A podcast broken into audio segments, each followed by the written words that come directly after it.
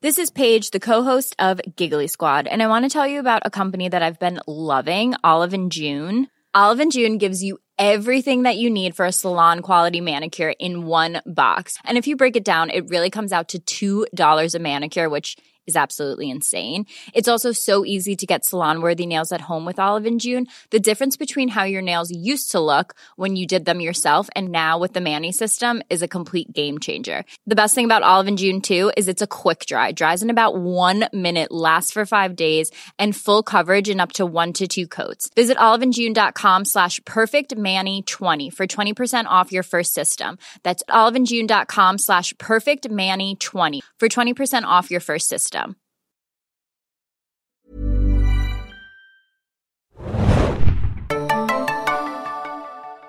Hallo und herzlich willkommen, liebe Zuhörer und Zuhörerinnen im neuen Jahr 2017. Wir sind zurück, die Serienjunkies, mit einer neuen Ausgabe des Serienjunkies Podcast. Mein Name ist Felix, ich bin euer Moderator und ich habe, ich habe mir zwei fantastische Gäste mit dazu geholt. Ähm, zum einen die mir gegenüber sitzende Hanna Hi. und zum anderen der zu meiner Linken sitzende Adam. Ahoi, hoi. War es eine Weile her, dass wir Podcast gemacht haben, ne? Ich bin noch leicht auf den Zug, echt War gesagt. sie ein Podcast? Wir werden das klären in, unserem, in unserer neuen Ausgabe, in der es um das Serienjahr 2017 gehen wird, um die Vorfreude auf neue Serien und auch so ein bisschen die Vorschau, was da so auf uns zukommen wird. Denn es ist einiges. Es ist viel Gutes, wahrscheinlich auch viel Schlechtes, wie jedes Jahr. aber es sind super coole äh, Projekte äh, in der Mache. Es kommen viele alte Serien zurück mit neuen Staffeln, die sicherlich auch sehr cool werden. Und wir wollen in dieser kleinen äh, Runde ein bisschen darüber reden. Da hat jeder seine Favoriten mitgebracht und äh, dann werden wir versuchen, so ein bisschen. Lacht meinen Zettel nicht aus. Adam hat so, wirklich, es wäre so ein Klopapierstückchen, hat er sich abgerissen und da so noch fünf Titel drauf. Soll ich euch zeigen, was auf der Rückseite ist? Ein Stück von Walker, Texas Ranger. Wirklich. Also, Gott, hier, der hier, hier, hier sitzen wirklich die bestvorbereiteten Redakteure, die Serienjunkies zu bieten Der hat. Zettel ist wirklich kleiner als meine Hand ungefähr. Wahnsinn. Aber gut, die, Zettel, äh, die Namen, die draufstehen, die finde ich schon mal nicht schlecht. Sehr da werden wir gleich drüber sprechen. Aber erstmal äh, ein bisschen Vorgeplänkel. Äh, 2016, über 450 Serien, habe ich nochmal Ich hab alle recherchiert. Adam hat alle gesehen, kann zu jeder, äh, zu jeder was sagen. Und äh, neuesten Hochrechnungen zufolge könnte 2017 die 500, äh, 500er Marke geknackt werden. Ist das gut oder ist das schlimm? Ich finde ja ganz interessant, äh, Felix, du warst ja gestern bei unseren äh, Freunden von Fritz. Stimmt, ja. Und da kam nachher dann so, am Ende der Zeit fand ich wie so eine Art, oh, alles so anstrengend. Serien gucken ist so anstrengend. Nein, bitte empfehle mir keine Serie mehr. Zwischendurch Es wurde auch sowas viel, gesagt wie. Serien, Serien gucken kann ja Arbeit sein. Ach, wer hätte das gedacht? Ja. War? Nee, und ich finde, das ist auch so etwas, wo ich dann immer mit mir umgehen muss, dass ich nicht das Gefühl habe, ich bin gezwungen, was zu gucken. Das ist irgendwie doch noch Freude zu Hause, obwohl das irgendwie natürlich auch für uns alles irgendwie Teil Arbeit ist. Und ich, ganz ehrlich, meine Listen, ich kann sie nicht mehr führen. Es, es, es stresst mich, es stresst mich wirklich. Sag mal, Adam, ist das bei dir vielleicht auch so ein Faktor Fear of Missing Out, FOMO, dass du Angst hast, irgendwas zu versäumen deswegen guckst du, versuchst du wie Hannah viel zu gucken oder viele Sachen nachzuholen? Ich gebe mich dem Druck, glaube ich, gar nicht mehr hin. Ich habe zwar eine ellenlange Liste von, alleine bei Netflix ist meine Liste super, super lang, was ich alles gucken möchte. Äh, aber gleichzeitig habe ich auch den kilometerlangen Stapel an Comics da rumzuliegen und dann irgendwie noch Videogames, die ich spielen möchte. Ich weiß, dass ich gar nicht alles äh, schaffen Vinylplatten? werde. Genau. äh, Musikkassetten und äh, Minidiscs. äh, nee, also ich weiß schon, dass ich selektieren muss und irgendwie fällt halt irgendwann schon mal was runter. Also ich kann gar nicht alles gucken. Nee, nee, ich glaube, es, niemand kann alles gucken, außer du hast irgendwie 36 Fernseher da zu stehen Ja. und guckst alles parallel und bist ein super Roboter. Ja, vielleicht können wir heute ein bisschen Abhilfe schaffen für das neue Jahr, dass wir euch mal sagen, was ihr auf jeden Fall gucken solltet, zumindest was wir glauben, was ihr auf jeden Fall gucken solltet. Denn äh, man muss sicherlich ein bisschen durchsieben, sonst, ja, geht das normale Leben. Remember Fortitude? Ja, genau.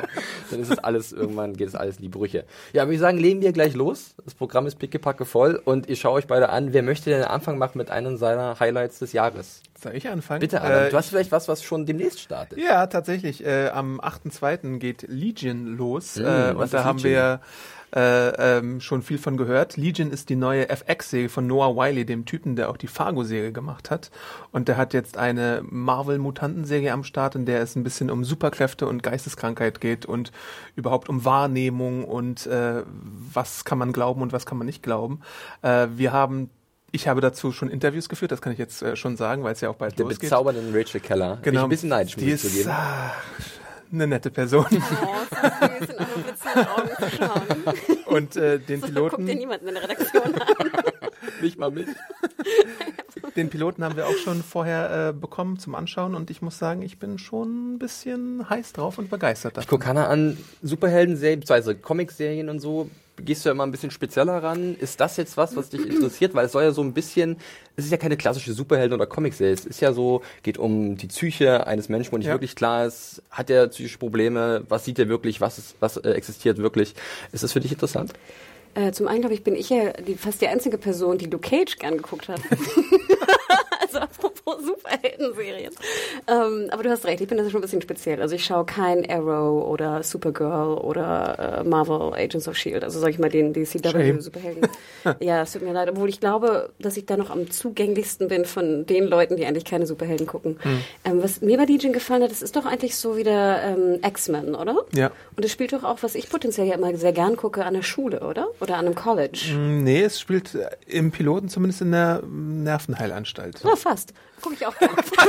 Okay, halten wir das schon mal fest. Nach fünf Minuten, Hanna setzt Schulen und Ausbildungsstätten mit Nervenheilanstalten gleich. Okay, das ist Aber vollkommen das zum okay. Beispiel gucke ich auch gerne. Also so Girl Interrupted oder so Psycho, Ja. Psychofilme und sowas habe ich auch immer gerne ge gelesen, auch vor allem und gesehen. Ähm, aber es sind sozusagen junge Menschen, die irgendwie Ja, in, einem, in einem, also in einem Raum oder in einem Bereich sind. Ne? Ja, was jetzt irgendwie Schule es sein kann. fokussiert oder sich halt auf den zentralen Charakter, gespielt von Dan Stevens, den kennen vielleicht einige aus Downton Abbey, ähm, oder diesen sehr coolen kleinen Thriller The Guest. Ähm, ja, vielleicht mal, mal nachgucken. Äh, und der spielt halt David Heller, ist glaube ich der Ja, Charaktername. genau. Ne? Und um den geht's halt so ein bisschen und seine besondere Gabe oder halt seine psychischen Probleme und Oder wie sich die Fluch. manifestieren, ja, oder sein Fluch, ja. Und was ich auch immer interessant finde bei Marvel-Serien oder bei, bei Superhelden-Serien, sorry, wenn sie halt ein bisschen besonders gemacht sind. Und ich habe mir den Trailer angeschaut bei Legion ja. und das sah schon anders aus, als was man sonst gesehen Ich hat. finde schon sehr erstaunlich, dass jetzt schon in letzter Zeit so viel Trailer zu der Serie überhaupt auch rauskommen. Also Mhm. das Ding wird richtig gepusht. Wir können es ja äh, wunderbarerweise einen Tag später in Deutschland gucken beim Fox Channel. Jo. Ähm, das ist ganz wunderbar und ich glaube auch, das Ding wird richtig zünden. Ich habe jetzt auch den Piloten schon äh, mir angeguckt und ich war sehr begeistert. Und ich glaube, das ist genau das, was du gerade erwähnt hast. Es ist was Besonderes, es eigenes, einzigartiges. Also Noah Hawley, da habe ich sowieso großes Vertrauen drin nach, seinen, nach seiner Fargo-Serie. War das Ähm, nicht der Typ von ER? Nee. Hieß der nicht Noah Wiley? nee, Hawley. Wiley heißt der von EA, ja, aber der heißt ja Hawley. Ach so, ich habe Wiley, ich dachte, so, Nein, du- okay. Genau. Und ähm, das war, ich sag mal so, nichts viel zu verraten. Es ist ein Ja. sehr besonderer Trip irgendwie. Visuell als auch mental. Ich bin da sehr gespannt, wie das ankommen wird. Und, Und ich finde auch, man erkennt schon in den ersten zehn Minuten fast, ob die Serie was für einen ist oder nicht, weil, Ja. weil das ist so ein bestimmter Ton, äh, der ist äh, schon sehr ähm, eigenständig. Den, den siehst du wirklich nirgendwo anders so. Auch was mit Liebe? ja, Ja, Liebe ist auch ja, dabei. ja. Wir haben ja nicht umsonst die wunderbare Rachel Keller, in die sich, glaube ich, einige wirklich auch verlieben könnten, so wie der gute Adam zum Ja. Beispiel. Ja, ähm, also da solltet ihr auf jeden Fall gespannt drauf sein. Ich würde sagen, wir können einen kleinen Haken hinter Legion Jo. machen äh, und sofort weiter starten mit einem Tipp, den vielleicht Hannah für uns bereitet, was wir uns angucken sollen. Ich dachte, ich frühstücke mal sozusagen das, das Obligatorische ab. Oh ja. Das, äh, wo du ja äh, gestern brilliert hast, auch bei, bei Fritz, deine, deine Der Weltraum. Lieblingsserie aller Zeiten. Felix hat keine Ahnung. Star Trek. Ähm, ich, hatte, ich hatte gestern ein ganz interessantes äh, Erlebnis. Ich weiß nicht, ob ihr es wirklich hören wollt, aber ich habe angefangen, ja ein paar meiner Lieblingsfolgen wieder nachzuschauen von Star Trek. In doppelter Geschwindigkeit? Äh, nein, sondern in normaler Geschwindigkeit. Und mir ist was aufgefallen. Und zwar, ich habe Enterprise gesehen, weil ich ja auch komischerweise zu den wenigen Leuten gehöre, die Enterprise wirklich gerne gesehen haben. Und gerade so die letzten Staffeln sind, also die letzten Folgen der letzten, die, einige Folgen der letzten Staffeln sind so ein bisschen passé an mir gegangen. Ich weiß nicht, ich weiß noch, ich war irgendwie, keine Ahnung, was, wie ich da drauf war, aber es ja auch schon zehn Jahre her oder zwölf, ich habe keine Ahnung, zehn. Und mir ist aufgefallen, es gibt so Massageszenen in Enterprise, wo ich glaube, das war der Anfang von ASMR. Aha. Ja. Weil ich weiß noch, dass ich das damals gesehen habe und dachte, ach, wie entspannt ist das bitte? Und ich glaube wirklich, das war das erste Vielleicht musst du Moment. nochmal für die Podcast-Zuhörer ein bisschen erklären, was das ist. Googelt das mal, was ASMR ist. Ähm, aber wenn ihr sozusagen Interesse daran habt, ähm, würde mich mal interessieren, schreibt einen Podcast at serienjunkies.de für Leute, Oder wenn ihr ASMR-Spezialisten seid. Genau. Hanna braucht da noch was.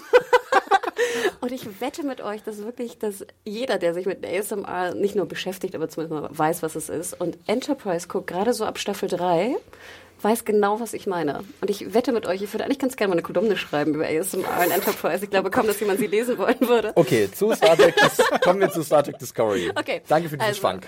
Star Trek Discovery-ASMR. also, um es kurz zu machen, ich würde mich natürlich freuen, es gab ja viel hin und her, auch gerade in der Machart und lala. Und jetzt habe ich auch gehört, dass natürlich Mai das Startdatum wieder kippelt, ne? Ja. Und Das ist unsicher. Das war jetzt der letzte Stand, ne? aber es kann da anscheinend noch was passieren, dass es nach hinten wieder verschoben wird. Was ich gar nicht so schlimm finde, weil wir werden ja auch in diesem Podcast erwähnen, was alles jetzt startet. Also ich habe keine Im Probleme April, damit, der crazy einfach, Monat. äh, genau, einfach noch ein bisschen zu warten. Ähm, und wo ich natürlich sehr begeistert bin, ist, dass äh, Michelle Yeoh den Captain spielt, der jetzt aber nicht im Zentrum steht, sondern ähm, hier die eine Darstellerin von Walking Dead. Soniqua Martin. Sehr steht gut, sozusagen sehr gut, im, Adam. im Fokus und das finde ich natürlich cool, dass da irgendwie sehr viele Frauen drin sind. Wir haben Gay-Charakter, es soll ja sehr viel auch so um die um das soziale Leben an Bord der, des Raumschiffs gehen, was ich potenziell immer am schönsten auch mitfand bei Enterprise. Ich bin, ich bin ja nicht der große Experte, aber Star Trek stand ja immer so für eine ähm, Diversität auch, ne? Und das halt wirklich, dass ein, ein, ein, ein also dass die Menschheit ein eigenes gesamtes Volk gebildet hat, ne? Und es gibt, ist es die Föderation oder so, dass die alle unter dieser einen, also diesem einen Deckmantel halt operieren und ähm, dann halt irgendwie sich auf Abenteuer begeben. Und das finde ich, glaube ich, auch nach wie vor einen sehr interessanten, gerade in den jetzigen, in der jetzigen Zeit, einen sehr interessanten Aspekt oder Faktor, dass man halt wieder so eine Serie hat, die das ein bisschen pusht. Ja, und ich finde es fast ein bisschen traurig, dass wir das natürlich irgendwie in den 60er Jahren dachten und jetzt irgendwie wieder denken müssen, ne? wo du denkst so, holy wir machen shit. gerade wieder so einen Schritt zurück, traurigerweise. Und ich finde es ja auch interessant, wie ungewohnt es ist, dass du einen Cast siehst, wo nicht irgendwie so die eine Quotenfrau steht, sondern auf einmal hast du zwei Frauen. Und ich dachte mir, wie Eine cool davon ist, äh, hat, äh, ist dunkelhäutig, also äh, Afroamerikanerin. Ja, und ich meine, hier Michelle Yeoh, ich hatte ja die Ehre, auch letztes Jahr in Paris sie zu ähm, Marco. Polo. Marco Polo zu interviewen. Und zum einen liebe ich diese Frau ja sowieso, weil sie ja so einen Malay-Akzent hat. Ich weiß nicht, ob euch das auffällt. Sie ist ja Chinese, aber in Malaysia geboren. Und deswegen hat Okay. sie so ein Malay-Chinese-Englisch, was sie spricht. Und ich liebe diesen Dialekt einfach extrem oder Akzent. Also, und sie war toll im Interview, war super charming, sah toll aus. Von hinten denkst du, die ist irgendwie, ich weiß nicht, 19. Also hat einen Körper. Die ist, glaube ich, auch noch so ziemlich Wahnsinn. fit und durchtrainiert, oder? Sie hat auch Unfassbar. bei diesem äh, zweiten Teil zu Hidden Dragon, Crouching Tiger, glaube ich, auch mal mitgespielt oder so. In diesem. Und die ist also sehr klein Film. natürlich, aber halt durchtrainiert ohne Ende. Ich weiß gar nicht, ich meine, 50 plus wird sie auch schon sein. So wie ne? Ming-Na Wen aus äh, Ja, Agents of Beispiel, S.H.I.E.L.D. Die fast. erinnert- Nee, erinnert genau mich auch mal so ein bisschen. Ich glaube, Michelle Yeoh ist noch ein Tick älter, ne? Äh, Und dann wirklich wahnsinnig charming. Also es war ganz süß, weil ich musste dann mit ihr zusammen draußen auf so zwei Stühlen warten, weil hier der Hauptdarsteller von Marco Polo noch ein Interview hatte. Oh, Lorenzi oder so. Und sie war super nett und super charming, doch mit allen geredet und hatte jetzt nicht so typische Star-Allüren. Also ich freue mich auf Star Trek. Wie gesagt, wir werden auch gespannt sein, endlich mal wieder Sci-Fi zu sehen. Ich glaube, Anne freut sich auch in der Redaktion. Genau, eine richtige Sci-Fi-Serie fehlt irgendwie wieder äh, in der äh, jetzigen Zeit. Aber ich muss kurz Adam zwischenfragen, bist du ja nicht der größte Star Trek-Experte und Kenner, aber du bist großer Brian Fuller-Fan. Ich bin großer Brian Fuller-Fan. Und der ja. ist ja abgesprungen. Ist es ein Problem? Ist es ein bisschen Leider, doof? Ja. Äh, Also äh, ich hätte der oder ich gebe der Serie, glaube ich, tatsächlich mal eine Chance, einfach mal um zu sehen, was der ganze Fass eigentlich mal soll. Und mit Brian Fuller hätte ich, glaube ich, auch tatsächlich regelmäßig zugeschaut. Aber jetzt bin ich so ein bisschen auf der Kippe, äh, was mein Interesse angeht. Also ich weiß es alles nicht. Er hat halt die ersten beiden Episoden geschrieben, hat dann einen Executive Producer Credit erhalten und sich dann zurückgezogen wegen American Gods. Und er hat ja auch noch Greatest American Stories oder sowas bei ABC, glaube ich, in der Mache. Mal sehen, wann er dazu überhaupt Und kommt. vielleicht noch eine Staffel von Hannibal irgendwann bei ja, Amazon? in fünf Jahren, mal sehen. Übrigens, wer es noch nicht weiß, ne, ich war auch immer großer Brian Fuller-Fan und äh, Dead Like Me zum Beispiel war so mein Einstieg in Brian Fuller. Aber er hat damals ja schon, ich habe es irgendwann mal gelesen, ich glaube damals äh, vor oder am Anfang der Internetzeit, dass er, als er Autor werden wollte, ein Skript geschrieben hatte für DS9. Er hat doch auch, glaube ich, für DS9 so ein paar Episoden. Aber dass er damit sozusagen ja. anfing, also als Writer. Und dass es wohl in USA scheinbar so geht, dass wenn du Drehbuchautor werden willst, du ein Skript schreibst, Ein das irgendwie das hin, meistens, ne, so genau. Und das war für ihn also dann DS9, was ich immer sehr bewegend fand. Hat ja Judd Apatow auch gemacht bei den Simpsons vor so Ach, echt? 25 Jahren oder sowas. Ah, cool. Und es wurde jetzt erst neulich umgesetzt. Also sowas kannst du halt immer mal machen. Genau, und ich meine im Endeffekt, also ich finde auch gut, dass er sozusagen die, das, Fond, das Fundament gelegt hat und ich denke, dass dann ja auch die Autoren, man kann ihn übrigens auch folgen bei, bei Twitter und sowas, äh, Writers Room, ähm, ich kann mir vorstellen, dass sie einen guten Job machen. Also ich habe Und Rod Roddenberry ist ja auch da, so ein bisschen die Familie von Gene Roddenberry und so als Produzent. Und ich denke ja auch, ich meine ganz ehrlich, jeder weiß auch bei Star Trek, es gibt wahnsinnig tolle Folgen, es gibt wahnsinnig langweilige Folgen. Und wenn ich nur ein paar tolle Folgen wieder im Star Trek-Universum habe, die irgendwie äh, moralische Dinge hinterfragen und wir haben Weltraum und wir haben Raumschiffe, dann Und wir haben ein anderes äh, zeitliches Setting, ne? Spielt zehn Jahre vor der Originalserie, was ja auch nochmal, vielleicht wird das Genau, das also einige nach verwundert. Enterprise vor Original, ne? Und das ist natürlich die große Frage, Frage, wie sehen die Kostüme aus? Frage ich mich auch jeden Tag. Ähm, Und das Schiff. ich will die Was, was hältst du denn eigentlich davon, dass es jetzt nur 13 Episoden sind? Weil normalerweise ist es ja schon ein bisschen länger bei Star Trek, oder? Ich muss ganz ehrlich sagen, I don't care. Gib mir 10, gib mir 13. Ich will es einfach irgendwie sehen. Oder sind sogar ich nur freu mich 10? drauf. Fuck. Ich glaube, es sind sogar nur zehn. Weil ganz ehrlich, Hm. wenn es 24 wären, ich manchmal auch mal ein bisschen viel. Dann kommen vielleicht die Füller-Episoden dann zum Deswegen, Tragen, dass ja. du merkst, okay, das, das sind halt die schlechten, die halt Deswegen. irgendwie nicht beitragen. Also wir werden es dann äh, auf jeden Fall bei Netflix sehen, egal wann. Das Ja. ist das Schöne. Ne? Bin ich ja auch, ähm, finde ich toll, weltweit, ne? Netflix, äh, kurze Zeit später und ähm, ich glaube ganz ehrlich, es, es, es wird kommen. Ähm, Wobei das ist wieder wahrscheinlich so eine große Erwartungshaltung bei vielen Leuten, ob das nach hinten losgeht. Das ist auch so ein spannendes Ding. Ne? Mhm. Ich wünsche es natürlich niemanden von den Beteiligten, aber klar, Star Trek ist halt ein, eines der Franchises, das man hat im Film- und Serienbereich. Ähm, da, da steht und wackelt einiges mit. Naja, gut, äh, machen wir einen Haken hinter Star Trek und Jetzt bist du dran, Felix. ich mache weiter, sagen. das passt ganz gut. Wir haben nämlich gerade Brian Fuller erwähnt äh, und Adam hat den Se- Serientitel auch schon in den Mund genommen. American Gods. Startet äh, im April, genau das Datum gibt es glaube ich noch nicht, äh, bei Stars in den USA. Dann wird man sehen, ob es vielleicht auch ähm, zeitnah in Deutschland zu sehen ist. Ist äh, die Adaption des gleichnamigen Buches von Neil Gaiman, das sehr lesenswert ist, das sei schon mal zwischendurch gesagt. Äh, es geht einfach darum, dass halt irgendwann ein Krieg zwischen alten und neuen Gottheiten auf der Erde entsteht und die sich irgendwie so ein bisschen äh, ja die Köpfe einschlagen, wer jetzt die Vorherrschaft übernimmt und mittendrin findet sich ein Ex-Sträfling wieder, der halt äh, ja, dieses Abenteuer so, so einen wilden Roadtrip äh, dann auf sich nimmt, um ja diesem Krieg mit teilzunehmen und den vielleicht für die alten Götter zu entscheiden. Äh, das hört sich alles sehr abgespaced an und ist auch sehr abgespaced und abgefahren. Ähm, das ist eine ganz eigene Welt und Mythologie, die Neil Gaiman da vor vielen Jahren geschaffen hat. Und er hat sich jetzt halt mit Brian Fuller zusammen, der ja auch dafür bekannt ist, ein sehr kreativer Geist zu sein, zusammengeschlossen und zaubert jetzt diese Serie aus Parkett, wo es jetzt auch schon erste Trailer gab, die ich schon mal ziemlich interessant finde und wo ich mich echt frage, wie sie es schaffen werden, dieses Buch zu adaptieren. Adam, du kennst das Buch auch ganz gut. Du hast es mal gelesen, Ich glaube habe ich. es du mir mal gelesen, ja, damals kurz nachdem es rauskam, glaube ich sogar. Also ich meine, es ist jetzt schon ein paar Jahre her bei mir, deswegen sind nicht mehr alle Erinnerungen topfrisch, aber ich habe es gelesen, fand es auch ganz gut. Ich finde sowieso diese Gott-Thematiken ja immer ganz nett. Es gab auch diese neuseeländische Serie, so Almighty Johnsons, die hat ja auch so fast so ein bisschen so ein ähnliches Thema, wo es um reinkarnierte äh, Götter geht. Und äh, der Cast sieht halt auch tatsächlich vielversprechend Wir aus. hier McShane zum. Beispiel, äh, Gillian Anderson äh, Oh, ja. spielt mit, äh, Pablo Schreiber, ist glaube ich sein Nachname, Ricky Whittle. Emily aus Browning. Der, ja, Emily Browning ist jetzt vielleicht nicht so gerade mein Fall. Äh, Ja. Nee, Sucker Punch ist das, die oder? Oh Gott. Ja, ja, ist nicht so. Aber gut, das ist ja nur ein Faktor. Also es gibt ja noch andere, die das vielleicht aufwiegen können. Vielleicht wird es ja gar nicht so schlecht sein. Ich finde auf jeden Fall die Idee ziemlich originell. Also das Buch Ja. an sich hat eine sehr originelle Idee. Ist natürlich mal wieder eine Adaption. Davon gibt es einige, auch bei unserer Vorschau, die wir jetzt hier machen. Aber äh, ich glaube, das könnte so für Stars nochmal ein größerer Hit werden. Ich hoffe es zumindest, denn ich So in finde den Richtung Cast Outlander super. vielleicht ja, so ein bisschen, äh, jetzt nicht ganz so Also ich meine, Zeitreise, Romanzen, Ja. aber du meinst jetzt von der von der Aufmerksamkeit. Genau. Und, ja.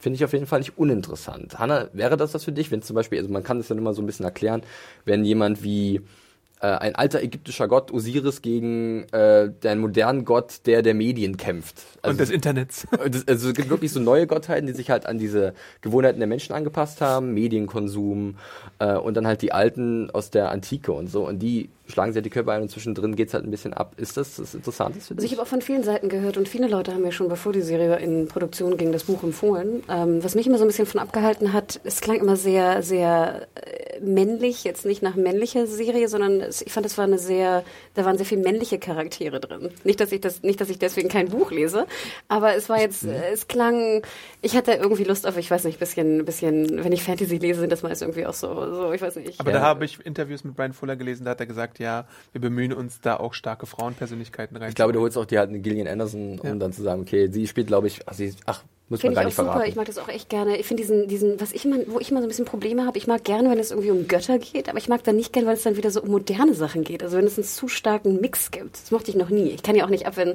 Animationscharaktere mit echten Charakteren Ja. zusammentreffen. Oder bei Bojack, weißt du, Katzen mit normalen Köpfen. Das verwirrt mich irgendwie. Ja, das ist ähm, tatsächlich bei der Serie wird es, glaube ich, relativ wichtig sein, weil Neil Gaiman, äh, Neil Gaiman ja bei dieser, bei seinem Buch auch sehr viel Gesellschaftskritik mit eingebaut hat, dass wir halt wirklich das Internet vergöttern und dass das sich dann irgendwann manifestiert in einem wirklichen Gott. Das ist doch toll, das ist Und Idee. ähm, das, das finde ich, also diese Mythologie und diese, das finde ich echt nicht uninteressant. Und äh, es wird natürlich schwer sein, das umzusetzen, weil es ist auch ein Buch, das, ähm, wo ich nicht wirklich noch nicht weiß, wie sie es aufteilen werden für die Staffel oder wie viele Staffeln sie geplant haben, wo sie aufhören. Ähm, das ist alles Dazu mehr, so ein bisschen wenn die. Serie startet bei uns im Interview. Genau. Es ist eine Buchreihe, ne? Es gibt Nee, es ist tatsächlich nur eins. aber du Ja. kannst so viel rausholen aus dem Okay. Ding. Es ist halt der Wahnsinn. Du kannst halt so viel Abzweigungen nehmen. Ähm, und äh, da wäre ich, bin ich sehr gespannt, wie sie verschiedene Sachen umsetzen werden visuell. Ich erinnere mich da mal, wer das Buch kennt, an die Göttin Da gibt's eine sehr Bildquiz? Bilquis, also mit Q ist das. Ein bisschen schwer auszusprechen. Ähm, man kann sie so ein bisschen als Göttin der Liebe bezeichnen. Und da gibt's eine sehr einprägsame Szene in den Büchern, die, Jetzt will ich das Buch doch lesen. also, da bin ich sehr gespannt, wie sie es machen werden. ich lass das Aber bei mal so. Stars darf man ja auch mehr machen als jetzt zum Beispiel Richtig. bei einem FX oder AMC. Genau, Stars äh, brüstet sich auch ein bisschen damit, brüstet im wahrsten Sinne mal ein bisschen mehr nackte Haut zu zeigen und Oder Splatter. Gewalt. Ja. Ja. Oder als Blätter, wir erinnern uns an Ash vs. Evil Dead, an Black Sails. Ich weiß, ihr hattet den Trailer gesehen, der war ja schon raus von American Gods und Ja. der hat mich überhaupt nicht angesprochen. Es war irgendwie so Regen und dunkel. Das ist das Einzige, was Und ich. Nirvana-Cover. Ja, war, war sehr wild zusammengeschnitten tatsächlich und sollte wahrscheinlich so ein bisschen das, diesen Gesamteindruck der, des Buches so ein bisschen zusammenfassen. Ich glaube, für Außenstehende ein bisschen schwer tatsächlich. Fand ich den Trailer jetzt auch vielleicht ein bisschen am Thema vorbei. Aber es war, glaube ich, auch für die Crowd in San Diego gemacht, die wahrscheinlich das Buch auch schon Ah. kannten. Genau, richtig. So ein bisschen, dass halt der Saal bebt. Ja, kam ja zur Comic-Con. Ich denke ja auch immer, wenn Brian Fuller dafür Star Trek laus, la, lauf, äh, sausen lässt, Ja, ganz stimmt. ehrlich, Eben, da wer muss lässt irgendwas- denn Star Trek sausen? Das habe ich, mich, das hab ich jetzt auch gefragt. Ne? Da muss ja irgendwie was dahinter stecken. Oder es ist wirklich ein Herzensprojekt und er investiert alles rein. Und wir dürfen gespannt sein, was dann da passiert im April. Rechte in Deutschland Stars ist immer unterschiedlich, ne? Ja. Ja, also wir haben ja Ash vs. Evil Dead zum Beispiel bei Amazon gehabt. Mhm. Äh, Outlander lief bei Fox im Free TV. Nee, Outland, ja, bei Vox. Vox. Vox, Und ja. bei RTL Crime. Bei RTL Crime. Das wechselt immer mal wieder. Also ich denke Und diese mal, sehr gute Ballettserie, Ja. die ich ja sehr geliebt habe. Wie ist die nochmal? Girlfriend Experience. Nee. aber, Nee. Ballett. ähm, ach so, die. mit Tova Feldschuh auch. Genau. Hm, Die gute war super. Frage. Kann ich sehr empfehlen. Die war auch bei Amazon. Ja. Ah, okay. Also ja, liebe Streaming-Anbieter, ne? Ich würde mich freuen, wenn die irgendwo auch im Stream Auf zu jeden sehen Fall, ist. auf Ja. jeden Fall. Hört es und macht es. Gut, äh, weitere Haken hinter American Gods. Mensch, wunderbar, wir sausen hier durch. Ich gucke wieder rüber zu Hannah. Nee, wer hat angefangen? Adam. Ich? Schon Ja. wieder ich? Guck auf deinen gewaltigen Zettel. Aber dann, mir, dann mache ich mal eine, eine, eine Serie, die Hannah und mir wahrscheinlich sehr gut gefallen wird, nämlich The Good Fight, die auch im äh, Oh. Februar ich schon startet. dich so geliebt, als wir gesagt haben, was wir vorstellen und du dann Good Fight hattest. Oh. Äh, der Sp Spin-off, beziehungsweise das Spin-off zu The Good Wife, das jetzt ein Jahr nach dem Ende von äh, The Good Wife spielt und bei CBS äh, zuerst Premiere feiern wird und dann bei äh, CBS All Access äh, regulär laufen wird und äh, mit auch 10 oder 13 Episoden an den Start geht. Die Showrunner sind wieder Michelle und Robert King. Ähm, und das Ganze spielt, wie gesagt, ein Jahr nach der schallenden Backpfeife, die die Säge mit beendete. Äh, Spoiler. Naja, so ein großer Spoiler ist es nicht.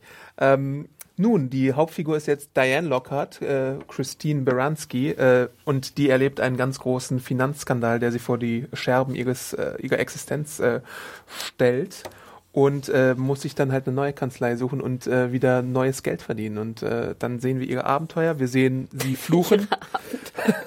Ihre- Bevor wir mit so- mit so einem Rucksack durch Schlimmhausen.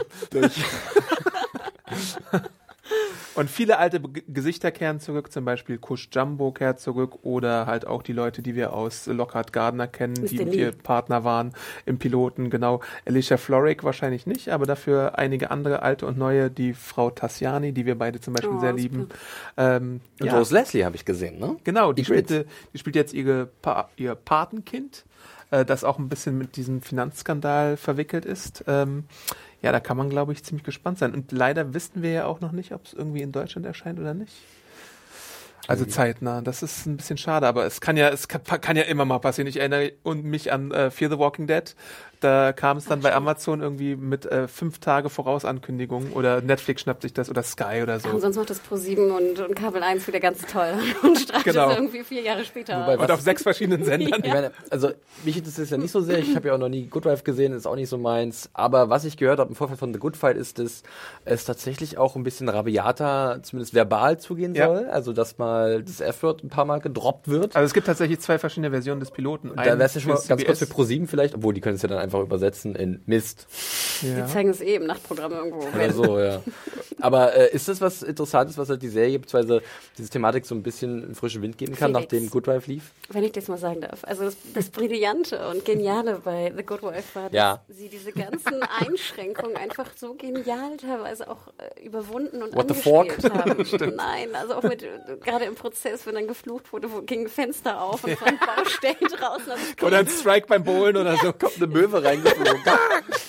Es klingt wahnsinnig banal, aber es war wirklich, es, ich fand es war eigentlich schon witzig zu sehen, wie die Good Wife-Schreiber damit umgehen auf sozusagen nicht Pay-TV.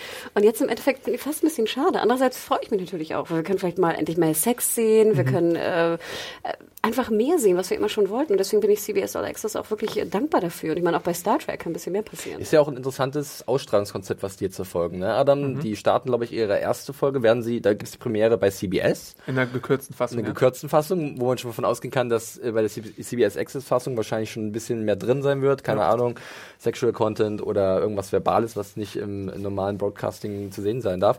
Äh, und dann zeigen sie die erste nochmal bei CBS Access und, dann dann immer geht's da wöchentlich auf dieser Online-Plattform weiter. Und ich finde es auch prinzipiell ganz cool in der heutigen Zeit, wo wir uns ja wirklich auch Gedanken machen um die Wirtschaftlichkeit von diesen ganzen Serienproduktionen, dass man echt sagt, Good Wife hatte immer eine sehr geringe Quote, aber scheinbar eine sehr gebildete und gut Wohlhabende, ja. genau, ähm, Zuschauerschaft in den USA. Und dass man einfach sagt, wirklich ganz ehrlich, dann zahlt ihr halt eure Zehner oder was auch immer CBS All Access kostet. Sogar nur Äh, 6,99. Ach echt? Einfach um den Content zu sehen, also die Trekkies sollen zahlen für, dass sie Star Trek kriegen, die Good Wife-Fans sollen zahlen, aber sie jetzt irgendwie... Zahlt jetzt Nerds. Nee, aber ich meine ganz ehrlich, dafür- ich finde es eigentlich ganz schlau, dass du sagst, okay, wir wollen jetzt nicht mehr die Quote haben, wir müssen jetzt nicht Ach so, irgendwie ja, 13 klar. oder 17 Prozent erreichen. Ja. Ne? Sie gehen mit der Irgendwie- Zeit. Genau, sie sagen einfach, hey, das ist eine kleine, feine Zielgruppe, ihr wollt Star Trek, ihr kriegt Star Trek, ihr zahlt dafür, gut ist. Und anscheinend haben sie ja auch noch größere Pläne mit ihrem CBS Access, denn man könnte natürlich auch die Serien auch bei Netflix in den USA unterbringen oder andere Streaming-Anbietern, aber möglicherweise gibt es da Ideen, Sportveranstaltungen, andere Serien da zu positionieren. Absolut. Und du nimmst dich halt, machst dich auch frei von diesem Quotendruck. Ich meine, Adam, wir haben seit sieb, wir haben sieben Jahre lang, habe ich jedes, jedes Mal gefiebert und gezittert, dass jetzt Good Wife irgendwie abgesetzt wird. Und jedes Mal habe ich mich einen Ast gefreut, dass es weiterging. Und Gott sei Dank ging es weiter. Und jetzt machst du sozusagen eine 60-Plus-Lady zum Hauptcharakter. Wie geil Stimmt, ist das denn cool. bitte? Wart man das Wo gibt's denn das? Ja. Ist mich. wirklich so. Also ähm, und wie ich es richtig gesehen habe, auch äh, auch sehr divers und offen. Ich glaube, Rose Leslie ist auch in einer gleichgeschlechtlichen Beziehung. Genau, ja. Äh, also ihr Charakter äh, und äh, auch sehr viel ähm, afroamerikanische Darsteller. Also es, es sieht nach einem sehr bunt durchmischten Cast aus, ähm, der verschiedene Stärken wahrscheinlich auch dann vereinen wird und verschiedene Perspektiven, äh, was glaube ich gar nicht mal so interessant Und ist. die Auch für- Kinks sind wieder dabei. Auch für Quereinsteiger ist es? Oder Ich denke denkt ihr- schon. Ich denke auch. Doch, also ich glaube schon, du musst eigentlich kein Vorwissen haben. Ich Mhm. glaube, es wird ziemlich schnell deutlich, was für eine geile Sau der Jan Lockhart ist. ähm, und ich glaube, also da könnt ihr so reinschauen. Aber sonst auch nochmal vielen Dank. Ich habe jetzt über die letzten Wochen, wo wir auch keinen Podcast hatten, so ganz viele Tweets auch bekommen von Leuten, die unseren Podcast gehört haben. Können wir ja noch mal Adam, pluggen, ja, ne? Und es war echt süß, weil dann auch wirklich Leute jetzt sich äh, wirklich mal wieder hingesetzt haben und angefangen haben, Staffel 1 zu schauen bei Netflix, glaube ich, wo alle sechs, die Sechs ersten bisher, sechs ja. drin sind. Ähm, und ich dachte mir, okay, das ist wirklich, dann habt ihr wirklich äh, auf uns gehört, weil ich meine, heutzutage nochmal so eine Serie nachzuholen, das ist ja wirklich schon, finde ich, viel Energie und Kraft bedeutet das. Die sind auch mal 22 Check Folgen, an oder? segenjunkies.de. 22 und 24 teilweise, Ja. glaube ich. Also, das ist echt ein Das ist schon harter... so ein- Aber das merkt man nicht. So ein Ding, was mich abschreckt, muss ich ehrlich zugeben. Ja, Ja. aber auch diese Legal-Sachen, Felix macht es nicht, aber... diese, diese, diese Legal-Dramas ist auch nicht ganz Aber mein für Old. Man Böhme wäre es tatsächlich auch was. Ich sage dir, und gerade weil es halt wirklich auch Anspruch hat. Und das war ja das Geniale auch, dass du so viele aktuelle Themen halt besprechen konntest. Aber hört den Podcast, wir haben da lange genug drüber. Sehr schön. Gut, ähm, good, good Fight. Good Fight. Ähm, sind wir mal gespannt, wann soll es nochmal kommen? Februar. Im Februar schon, ne? Ja. Ende Februar bei CBS Access und dann hoffentlich auch irgendwie bei uns. Ja, Amazon, kauf mal. Mach mal hier. Wir hauen jetzt hinter jeden Tipp, den wir raushauen. Wir finden eine Forderung raus und Amazon, Netflix, äh, Huaki Gibt's die noch? und äh, Maxdome. Maxdome. natürlich. Nimm mal Geld in die ja. Hand. Naja, Das äh, würde eigentlich ganz gut sein bei Maxdome, oder? Ich meine, gerade wenn Pro7 seit 1 für die Rechte Eben, hatte und eben, vielleicht sogar. Spin-off äh, erste so Wahl. dumm ist das gar nicht. Maxdome, mach Ja. mal. Sehr schön. Äh, Hanna, du darfst weitermachen mit deinem nächsten Kandidaten, was sich die Leute denn 2017 auf jeden Fall vormerken sollten. Genau, nachdem ich jetzt Star Trek auch schon, Star Trek-Fans wahrscheinlich schon äh, missbraucht habe, indem ich sagte, ich freue mich auf Liebe und mag Enterprise. Nein, ich habe auch alle anderen Folgen gesehen und freue mich natürlich auch auf moralische Hinterfragung und äh, allem drum und dran. Und ich bin natürlich auch gespannt auf Twin Peaks. Ich wollte eigentlich noch unseren Twin Peaks-Experten Mario befragen. Der war aber gerade essen, bevor wir jetzt zum Podcast gingen. Ähm, ich habe mal geschaut. Also da wackelt ja, soweit ich das jetzt sehen konnte, an den News bei serienjunkies.de das Startdatum noch nicht. Denn bei der TCA hieß es zuletzt. Aber es hat sehr lange gewackelt Ja. tatsächlich. Ich glaube, es war für 2016 Der angekündigt. Meister der mal. Non-Informationen, David Lynch. Jetzt soll es aber am 21. Mai Ja. ähm, soll es losgehen und zwar eine zweistündige Premiere bei Showtime in den USA. Äh, in Deutschland weiß ich oder wissen wir alle Könnte auch, Sky werden, oder? dass Sky natürlich einen gewissen. Deal mit Showtime hat. Ich denke, was wird teuer, oder? ähm, schauen wir mal. Aber ich denke, es wäre wirklich sehr blöd, wenn Sky sich nicht die Rechte Ja. an Twin Peaks sichern würde. Ähm, wir haben ja gesehen, dass bei den letzten Showtime-Serien, ich glaube, da galt der Deal aber auch noch nicht hier. The Billions Affair ging und schon and- Wobei, ich muss, auch kurz, Catch. ich muss auch kurz Catch ging. Der Affair ist doch auch bei Amazon, ne? Ja. Und ich Genau. glaube auch Twin Peaks, die alten Folgen sind auch bei Amazon in der Flatrate. Deswegen. Also, Also vielleicht gibt's da noch so ein bisschen. Aber ich glaube damals. Das war AMC, The Affair, ne? Ja. Ah, okay. Aber, Äh, nee, nee, die äh, Affair ist Halt and Catch. Halt and Catches, ja. Aber The Affair zum Beispiel, hatte, da hatte Sky, glaube ich, schon diesen Deal mit Showtime, aber sie haben nicht die, die, die Option gezogen. ah, okay. Soweit ich weiß. Ja, aber gut, wenn sie natürlich, die, also dann wären sie ziemlich blöde, wenn sie die Option für Twin Peaks nicht ziehen, wenn es diese Option gibt. Also äh, ich sag mal so, Twin Peaks fällt auf jeden Fall in den Deal mit rein. Laut dem Deal, also laut dem Deal-Datum, was damals in der Pressemeldung stand. Genau, sie können die Option auf jeden Fall ziehen. Ja. Und ich glaube, sie wären dumm, wenn sie sie nicht ziehen würden. Ne? Ähm, aber schauen wir mal. Also wie gesagt, am 21. Mai geht's los in den USA bei Showtime. Zweistündige Premiere. Es gibt 18 Folgen. Ähm, was ich mal gelesen hatte, ich, wie gesagt, ich habe auch nur sporadische News, äh, tröpfelten ja, tröpfelten ja auch so rein, vor allem auch was das, das Casting anging. Das Ja. war eine Also Casting, 250 Leute oder so. das war eine Castingliste. Ich dachte, du wirst es wahrscheinlich in 18 aber, Folgen. aber sehr coole Leute dabei. Wahnsinn. Also wie gesagt, ich denke, man macht so ein Spiel draus. Das habe ich dir ja schon öfter gesagt. Druckt die Castingliste aus und sagt, äh, man liest vor und dann müsst ihr entscheiden, woher wir die Leute kennen. Das ist eigentlich ein ganz schöner, schönes Spiel. Merken wir uns vielleicht vor, wir haben ja so ein kleines Format, was irgendwann wieder kommt, äh, wöchentlich äh, Nerdstube 1930 Mittwochs, glaube ich. Vielleicht könnte man, noch mal, Felix? War noch ich mal? glaube am Mittwoch, ich glaube am 15.02. geht die zweite Staffel guck an. Okay. Aber ich könnte mich auch Ihr hört es hier first. Wie, Ner- Nerdstube? Nerdstube, ja. Nerdstube. Ja, Interessant. Schöner, schöner Name. ich auch. Okay. Ähm, genau, es sind also, wie gesagt, 18 Folgen. Ähm, Lynch und Frost sind wieder dabei. Also für alle Leute sozusagen von früher, die es auch geliebt haben, auch wie ich es natürlich geliebt habe. Ich, da habe ich komischerweise fast noch mehr Angst vor als vor Star Trek. Ja. Weil ich habe das Gefühl, dass äh, Twin Peaks, ich meine 92, äh, ABC, das gilt für mich und ich glaube für viele andere oder auch für Theoretiker der, der Serienlandschaft ja immer so als Start des seriellen Erzähls und, und auch als Start von, von einer Serie, die jetzt nicht an, an procedural abgeschlossenen Episoden gebunden war, sondern die einfach was Neues probierte. Und ich frage mich immer, zum einen, kann Lynch, können Lynch und Frost das nochmal wiederholen? Nach an solchen 25 Effekts? Jahren ungefähr, ne? Und haben, hat sich unser Verhalten nicht auch komplett verändert? Also ist, sind wir nicht schon irgendwie weiter? Ich, ich weiß auch nicht. Ich habe wahnsinnige man, Angst. man fragt sich auch ein bisschen, ist Lynch, also das ist so interessant an diesem Charakter, an diesem Serien- und Filmemacher, der ist ja nicht, er ist ja so besonders, weil er sich halt nicht anpasst, ne? weil er immer seinen eigenen Weg geht und so eine eigene Vision, Vision verfolgt. Ähm, jetzt ist natürlich die Frage, was du gerade erwähnt hast, unsere Seriengewohnheiten haben sich verändert und generell unsere Sehgewohnheiten.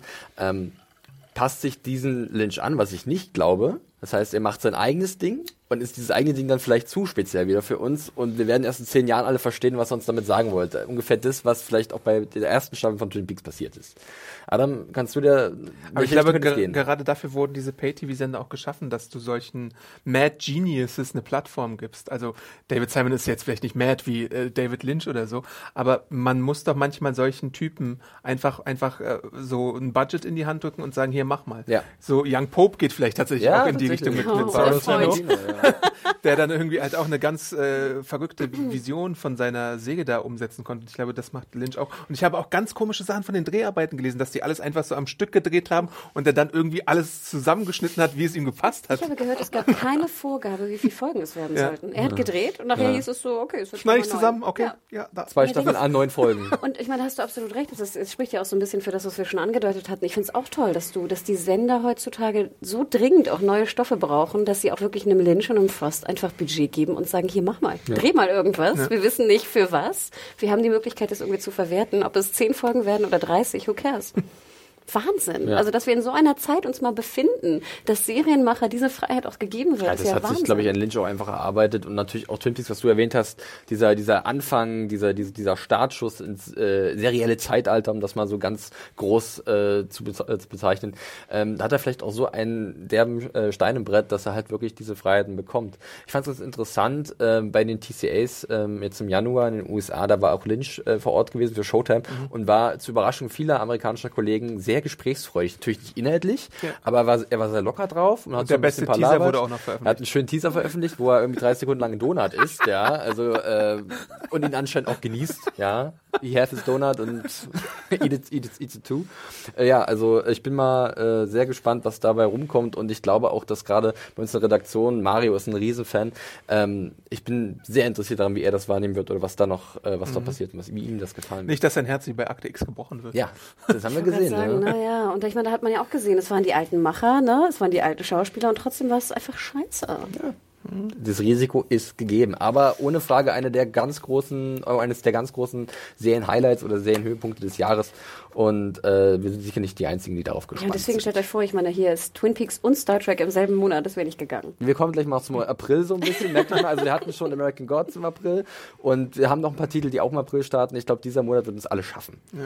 Adam, achso. Du bist wieder dran, glaube Ich ich. bin wieder Du bist dran. wieder Ja, dran, hast oh Gott. äh, erwähne deinen April. Dann mache ich mit meinem April weiter. Ähm, das war Twin Peaks. Wir machen weiter mit The Sun. So. Hä? Sagt What? das was? Ja, Ja, doch, der Die Sohn. Sonne oder der Sohn? Der erste Sohn ist der deutsche Buchtitel. Ähm, ähm, ich weiß gar nicht mehr von wem, von Philipp Meyers ist der Autor, genau. Wir sollten eigentlich einen Buch-Podcast mal machen. Das ist krass, oder? äh, es ist eine Familiensaga. Stephanie Myers? Nee, also es ist eine Familiensaga, ähm, in der Pierce Brosnan einen ähm, ja, Patriarch spielt, einer texanischen Familie. Und diese Familiensaga erstreckt sich über 150 Jahre und es geht um äh, Ölabbau, um Viehzucht, um Macht und Ländereien. Amerikanische und es, Ureinwohner Genau, so es zeigt so ein bisschen den Niedergang dieser Familie, aber auch den zwischenzeitlichen Aufstieg. Und es erstreckt sich halt über drei Generationen. Pierce Brosnan spielt, glaube ich, Wie jenseits von Eden. in, also es ist so ein, es ist so ein Neo-Western so ein bisschen oder generell ein Western-Setting, das halt bis vorgeht bis in die Neuzeit. Und ich bin sehr gespannt, wie sie es umsetzen werden. Äh, Pierce Brosnan hat für drei Staffeln unterzeichnet, also so viel gibt's auf jeden Fall schon mal. Und wir fangen jetzt an mit zehn Folgen. Äh, am 8. April ist da die Premiere bei AMC. Ich hab hoffe da auch mal, ich hoffe auch mal. Sehr schöne Promobilder haben die dazu veröffentlicht. Großartig. Sieht sehr cool aus. Gerade auch die ganzen Western-Fans hat ja in den letzten Jahren so eine kleine Renaissance äh, wieder erfahren. Adam, ich habe letzten erst Hell äh, or High Water gesehen, der Ja. uns eigentlich ganz gut gefallen hat. Das war natürlich moderner Western. Aber Pierce Brosnan sieht fantastisch aus auf diesen Promobildern. Wirklich wie so ein Western-Patriarch mit einer Flinte und einem schönen Bart und einem Hut. Und Ja. Aber auch das wie ist, geil. Pierce Brosnan ist ihre. Ist es trotzdem. Also äh, cool. er hat auch gesagt, die Rolle, auf so eine hat er gewartet. Er ist jetzt perfekt im Alter, so einen Typen zu spielen. Mhm. Und ähm, natürlich hat er mehrere Söhne und Töchter und ähm, es ist alles, es gibt noch nicht so viel Infos dazu. Ich glaube, es gibt, glaube ich, noch gar nicht mal einen Trailer oder so richtig. Einen Trailer dazu. gibt's doch. Doch, stimmt. Ja. Ja, und ähm, ich bin da, ähm, also ich, ich, ich warte da gespannt auf die erste Episode, wenn es dann soweit ist. Ich hoffe da auch wieder vielleicht so ein bisschen auf Amazon. Amazon, so, ja. AMC, ne? Da gibt's ja diesen Deal. Genau richtig, der Deal. Und ich hoffe, da ist dann auch The Sun mit drin. Und da gibt es zehn Episoden, die wurden äh, straight to series bestellt. Also Super. da war auch das Vertrauen drin. Das Einzige, wo ich so ein bisschen Zweifel habe, äh, das sind die Leute, die dahinter stehen. Und das ist jetzt nicht böse gemeint, das sind die Macher von Hemlock Grove. Oh Gott. Ja, und Hemlock Grove ist halt nicht so gut gewesen. Ja. Ähm, die Serie mit Frank Jansen, die dann auch von Netflix abgesetzt wurde, beziehungsweise wurde Nach drei Staffeln immerhin. nach grad immerhin drei ja Staffeln. Ähm, das ist jetzt, sind jetzt hinter der, hinter der Kamera nicht die besten Vorzeichen, aber das Talent davor ist gegeben. Die Prämisse finde ich cool. Ich habe immer Bock auf einen coolen Western, äh, gerade in Serienform. Da gibt es, glaube ich, gar nicht so viel. Klar, Deadwood, wir erinnern uns, Hell on Wheels, Justified als Neo-Western. Justified ist Neo-Western, aber seitdem... Klondike. Klondike. also es gibt anscheinend doch viel. Gilt Frontier als Was hier? Ja, aber ich hätte mal wieder Bock wirklich auf ein bisschen äh, Cowboy und Indianer und dann hast du noch diese Ölthematik, wie zum Beispiel in There Will Be Blood, ne? Das ist ja Ah, auch ein sehr toll. cooler Film von ähm, Anderson. Also äh, da habe ich Bock drauf und Welche ähm, Frauen spielen denn mit? oh Gott, das sind sehr junge, talentierte Menschen. Ich habe die Castingstelle jetzt nicht parat. Ein großer Frau, äh, weiblicher Name war jetzt, glaube ich, gar nicht dabei. Ähm, Aber es gibt auf jeden Fall einige prominente weibliche Figuren. Also diese drei Generationen, die eine Rolle spielen. Die erste wird halt von Pierce Brosnan angeführt, dann sein Sohn ist die zweite und äh, die Tochter von dem, also die Enkelin von Brosnan in der Serie, ist dann die dritte Generation. Sie ist dann die Matriarchin oder die zentrale Figur. Und ich bin, also ich weiß nicht, wie sie es machen werden, ob sie die, die Erzählung so dreiteilen oder ob sie halt wirklich über, über So wie mehrere Staffeln. Us. Genau, über Oh, mehr, über This, ja, is, cool. This is the Sun. Und dann hast du über drei äh, oder fünf, sechs Staffeln, keine Ahnung, hast du vielleicht die Aufteilung, dass dann das wie so chronologisch vorwärts geht. Werden wir sehen. Also zuerst Öl und Texas sagtest, dachte ich zuerst, oh, Dallas. Dallas, ja. Ich glaube, da gab es auch drei Staffeln von, oder? Von der neuen Auflage, ja. ja. Also noch eine Menge. Stimmt, diese moderne Sache. Ja, ja, das ist so ähm, eines vielleicht der, der nicht so bekannten Highlights des Jahres und äh, wir warten mal ab, was da auf uns zukommt. Im April. So, haben wir die ersten oder einen weiteren Kracher im April. Amazon, Vermutlich vielleicht hast ein Kracher. Ähm, Adam, du bist wieder dran. Ah, ich bin schon wieder dran. Ähm, ich habe mir mal wieder äh, als Superhelden-Guy natürlich auch Superhelden-Serien noch mehr aufgeschrieben. Äh, sorry dafür, wenn ihr keine Superhelden mögt, aber äh, Defenders soll ja in diesem Jahr auch noch erscheinen. Erstmal kommt natürlich Iron Fist, aber dann kommt Defenders und Iron Fist ist natürlich auch interessant, aber dieses, Warum Defenders mehr als Iron Fist, Adam? Äh, weil es einfach ein Superhelden-Team-Up ist und ich gespannt bin, wie Netflix das umsetzt. Ähm, Susan Sarandon ist da schon als, äh, nicht Susan Sarandon, Sigourney Weaver ist schon als Schurkin besetzt worden. Das finde ich auch sehr interessant und wir sehen dann Jessica Jones, Daredevil, äh, Iron Fist, Luke Cage zusammen und dann noch Misty Knight und noch so ein paar andere Nebenfiguren. Äh, auch nur acht Episoden, das ist dann vielleicht mal Oh, schlanker. endlich. Das ist der Wahnsinn, oder? Endlich. Das ist dann mal schlanker als die anderen. Oh Wobei, da muss ich ganz kurz reinkrätschen. Ich wundere mich, dass es gerade bei einer Serie, wo halt die ganzen Marvel-Helden So zusammenkommen. gibt, ja. Aber das Budget muss dann wahrscheinlich größer Ja, sein, ne? ja, irgendwie schon, aber dass es dann auf einmal weniger Episoden sind, wo du so viele neue Charaktere oder viele Charaktere zusammenführst, aber dann bei Einzelserien es 13 sind, wo du Trotzdem, immer. nehme ich trotzdem. Ja, auf jeden Fall. Ich glaube auch 8 ist mal eine schöne Länge für eine Netflix-Superhelden-Serie. Ein Fist denn 10 oder auch 13? 13 natürlich. Oh. Ja, ich bin auch schon ein bisschen am Augenrollen, aber mal abwarten. Ähm, die, Apropos Speedwatching. Die Showrunner von der zweiten Staffel von Daredevil sind die Showrunner bei äh, Defenders und ähm, ich bin sehr gespannt, wie sie diese ganzen verschiedenen Töne, die sie jetzt in den Einzelserien etabliert haben, in einen Topf schmeißen Kriegt jeder erstmal eine Farbe, Luke Cage kriegt gelb, äh, Jessica Jones lila, Daredevil rot und Iron Fist grün. Und dann kriegen sie so Megasorts, die dann zusammen kämpfen in New York. Und dann wird das auf die, die Leinwand geklatscht. Ja, ähm, das ist eigentlich, man weiß ja halt noch nicht so viel sonst über Defenders, deswegen kann ich leider da nur so vage bleiben, aber es ist halt eine Sache, auf die ich mich freue. Ich weiß jetzt nicht, ob es zu hochgetraben ist, wenn ich sage, dass es so ein bisschen vielleicht so sein wird, wie wenn man die Avengers zusammen Street sieht. Avengers. Genau, die Street Avengers, die dann New York beschützen vor irgendeiner größeren äh, Immobilienperson oder was, keine Ahnung, wer die, wer Weaver wird. spielt Alexandra, glaube ich. Ja. Das ist es auch schon. Das ist eine geile Information, Netflix. Kennt man die Danke dafür. Comics, oder? Nein. Aber es gibt ja auch manchmal sowas, dass du dann sagst, die heißt so und dann wird irgendwann offenbart, aha, aber eigentlich heißt sie so. Ich stelle mir gerade so Barbara Cochran aus Shark Tank vor. Ja, tatsächlich, so vielleicht. Aber ist es für dich interessant, dass du dann auf einmal so eine, also Sigourney Weaver ist ja super. Die lieben wir ja, glaube ich, alle. Ganz Und wenn ehrlich? sie als so als Suit, aber als so eine mächtige Persönlichkeit auf einmal auftritt und dann diesen, diesen Helden entgegenwirken will, so ein bisschen vielleicht Wilson, Wilson Fisk-mäßig, nicht als klassischer Villain, sondern als jemand, der so ein bisschen geerdeter ist. Ich liebe Sigourney Weaver. Hast du das als Desktop-Hintergrund? Natürlich. Oi. Hanna hat hier ihr, ihr MacBook mit drin, für, äh, dass wir nebenbei ein bisschen spicken können und Nee, dieses gibt so eine witzige Story. Junge Sigourney Weaver, also 80er Sigourney Weaver, sieht so ein bisschen aus wie meine Mutter. Deswegen mag ich Sigourney Weaver einfach wahnsinnig gerne, weil ich immer an meine Mutter denken muss. Aber wenn du sie je treffen würdest, Mami. Nee, wirklich. Also, ähm, ich muss sonst echt gestehen, ich meine, ich fand ja Jessica Jones fand ich toll. Ich freue mich drauf. Äh, Wenn es acht Folgen sind, finde ich super. Ähm, ich bin sehr gespannt drauf. Ich frage mich gerade nur, Adam, du als Comic-Dude, freust du dich auf Iron Fist gar nicht? Doch, ich freue mich auf Iron Fist schon. Äh, aber äh, ist der es, Iron Fist oder Iron Fist? Iron, also wie die Iron? Eisenfaust. Okay, Iron Fist. Okay. äh, es ist halt die Frage, wie ähnlich wird das zu den anderen Serien sein? Weil ich meine, äh, wir hatten bei Daredevil schon sehr coole Kampfchoreografien und äh, das Alleinstellungsmerkmal von Iron Fist ist für mich auch, dass es da heftig Backenfutter gibt. Ja. Also ich, ich denke immer an so eine Mischung aus Arrow und Daredevil, weil Ja, ähm, ja. der, der Plus Charakter so 70er Jahre ja genau so ein bisschen, bisschen Bruce. Lee Referenzen, weil du musst sehen, der Hauptcharakter in Iron Fist, äh, Danny Rand, der ist, halt ein Milliardär, so ein Mil- Millionärssohn, Jo. der irgendwie abstürzt in irgendeinem Gebirge und dann kehrt er nach vielen Jahren zurück. Das hört sich schon wahnsinnig so nach äh, s- ähm, Dings Oliver Queen in Arrow an. Jo. Und dann kommen halt diese Kampf, äh, diese Kampfelemente, die wir aus Daredevil schon kennen. Das heißt, sie müssen sich irgendwas Frisches einfallen lassen. Ich hoffe wirklich so ein bisschen auf die 70er Jahre Bruce Lee Sachen, ne, wo, sie, wo die sich auch wirklich die Comics sich orientiert haben. Und das ist dann Backenfutter auf etwas andere Art und Weise gibt, mit coolen Soundtrack vielleicht, mit ein paar coolen Effekten. Er hat ja auch diese brennende Feuerfaust. Das könnte ganz witzig sein, könnte eine spaßige Serie werden, glaube ich. Hoffen wir es. Dass Wann es startet nicht so albern ist. Startet das auch bald, ja, ne? Ja, ich Äh, glaub, März, 18. März, glaube ich, ist Ja. es, ja. Genau. Ich habe so ein Promobild gesehen, wo er so komisch kleine Füße hatte. Ach, das ist wieder böse. ähm, Iron Fist übrigens gespielt von Finn Jones, den viele als Loris Terrell aus Game of Thrones kennen. Okay. Ja. Und dann sind zum Beispiel noch David Wenham dabei. Einige kennen ihn aus Top of the Lake. Äh, Top of the Lake. Jessica war, Stroop aus War er der Freund oder 90210. der Böse? er war der, der Cop, äh, der Polizeichef. Ah, okay. Ja. Der Faramir aus äh, Herr der Ringe. Ich weiß auch gar nicht, ob man schon was zum Schurken weiß. Da bin ich sicher. Ja, gut, aber ich glaube, da gibt es dann bestimmt auch noch. Ich glaube, David Ach, Wenham spielt House ihn. of Cards? Nee. das ist nochmal ein anderer. Das war der so Bodyguard. Ja. Ach so, Madame Gao aus Daredevil könnte ja vielleicht wieder eine Rolle spielen, weil es so ein bisschen das mystische Element mit auch einbezogen Wobei man sich auch vorstellen könnte, dass Madame Gao vielleicht für die Defenders eine Rolle spielen könnte. Also äh, Stick äh, ist ja auch in dem ersten Teaser zu den Defenders zu hören, der Lehrmeister von Daredevil und äh, äh, Elektra. Elektra, ähm, gespielt von Scott Lenn, der ist eigentlich immer cool. Jo. Und ähm, dann hatten wir auch, glaube ich, in Daredevil Staffel 2 so einen Blick auf einen Charakter von hinten gesehen. Stone Ah ja, stimmt. Mhm. war, glaube ich, sein Name aus den Stick and Comics. Stone. Ja, und äh, wer weiß, was da alles zusammenführt. Hannah guckt so ein bisschen irritiert. Was wollen diese Was Nerds wollen die von Nerds? mir? Fresse jetzt. Nee, ich frage mich gerade, Adam, ob du aus dem Kopf alle neun äh, Superhelden-Serien nennen kannst, die 2017 starten. Das ist schwierig. Cloakentagger. Ja, die startet 2018 zum Beispiel. Sehr gut, kannst du schon mal rausnehmen. Naja, Iron Fist, Defenders, Legion, äh, Inhumans, ähm, vielleicht Black Lightning, wenn es bestellt wird.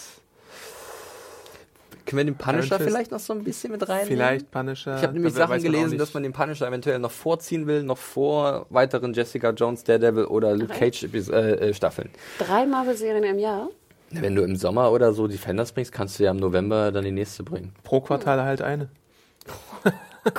Ah, ich Gott, ich oh glaube, die, Gott. also wir müssen, ja, wir müssen ja irgendwie auf die 500 or- original geskripteten Serien im Jahr kommen, Hanna. Was glaubst Ja. du denn?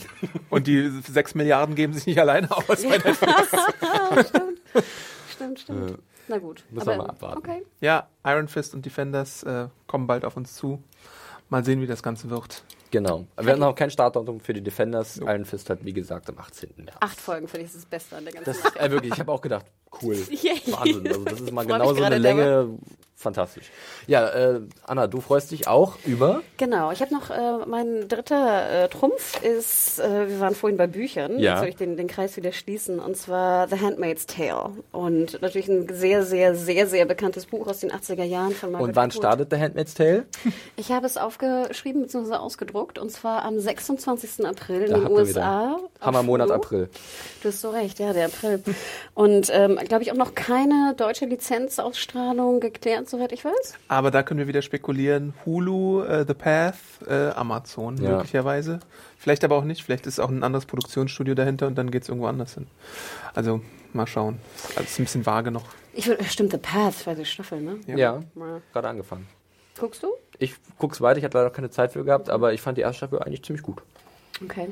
Ähm, ja, Hulu hatte ich bis jetzt, glaube ich, nur hier diese Casual, glaube ich, gesehen. Ja, auch Und eine gute Comedy. Path, auch ein paar Folgen. Ich fand, das war alles so ganz nett, aber nichts, wo. Du sagst es. Ich würde, würde bloß zustimmen, deswegen schnipse ich wie wild, was sehr höflich ist. Das ist wahnsinnig Hat ihr höflich. irgendwas Böses gesagt? Nein, wirklich. Äh, Ich würde bloß da anfügen, dass Hulu für mich halt auch, die wollen halt ordentlich mitmischen bei den Großen, aber mir fehlen dann noch so die Kracher. Ich finde halt Path cool. Ähm, ich fand sowas wie 11, 22, 63 eigentlich im Endeffekt nicht ganz Stimmt, das ist dann bei. Fo bei Fox gelandet, also vielleicht sie Siehste? auf Vox. Ähm, das war, da hätte es ja, hätten auch vier oder fünf Folgen gereicht, das waren acht und das war auch zu viel des Guten. Ähm, dann gab es dieses Chance mit Hugh Laurie, was ich auch nicht wahnsinnig spannend fand. Dieses Eye-Ding, wie heißt Shutter Eye. das? Shutter Eye. Äh, und, und also das sind immer so Sachen, die okay sind, aber halt irgendwie nicht wirklich diese Aufmerksamkeit generieren oder diesen Bass, den wir gerne erwähnen. Und ich glaube tatsächlich, und jetzt kannst du gleich weiterreden, dass The Handmaid's Tale vielleicht endlich mal so eine Serie sein könnte für Hulu, die den Durchbruch so ein bisschen markiert. Also ich hoffe es. Ne? Es geht natürlich jetzt so ein bisschen auch in die in die ähm, ein bisschen andere Richtung. Ne? Also kurze kurze vielleicht Erwähnung auch natürlich. Handmaid's Tale ist ein sehr bekanntes Buch, was auch im US-Kanon Kanon befindet. Ich glaube im Deutschen befindet sich's nicht. Es ist ein sehr schwieriges Buch. Also es gibt viele Leute. Ever catch yourself eating the same flavorless dinner three days in a row? Dreaming of something better? Well, HelloFresh is your guilt-free dream come true, baby. It's me, Kiki Palmer. Let's wake up those taste buds with hot, juicy pecan crusted chicken or garlic butter shrimp scampi. Mm. Hello Fresh. Stop dreaming of all the delicious possibilities and dig in at HelloFresh.com. Let's get this dinner party started.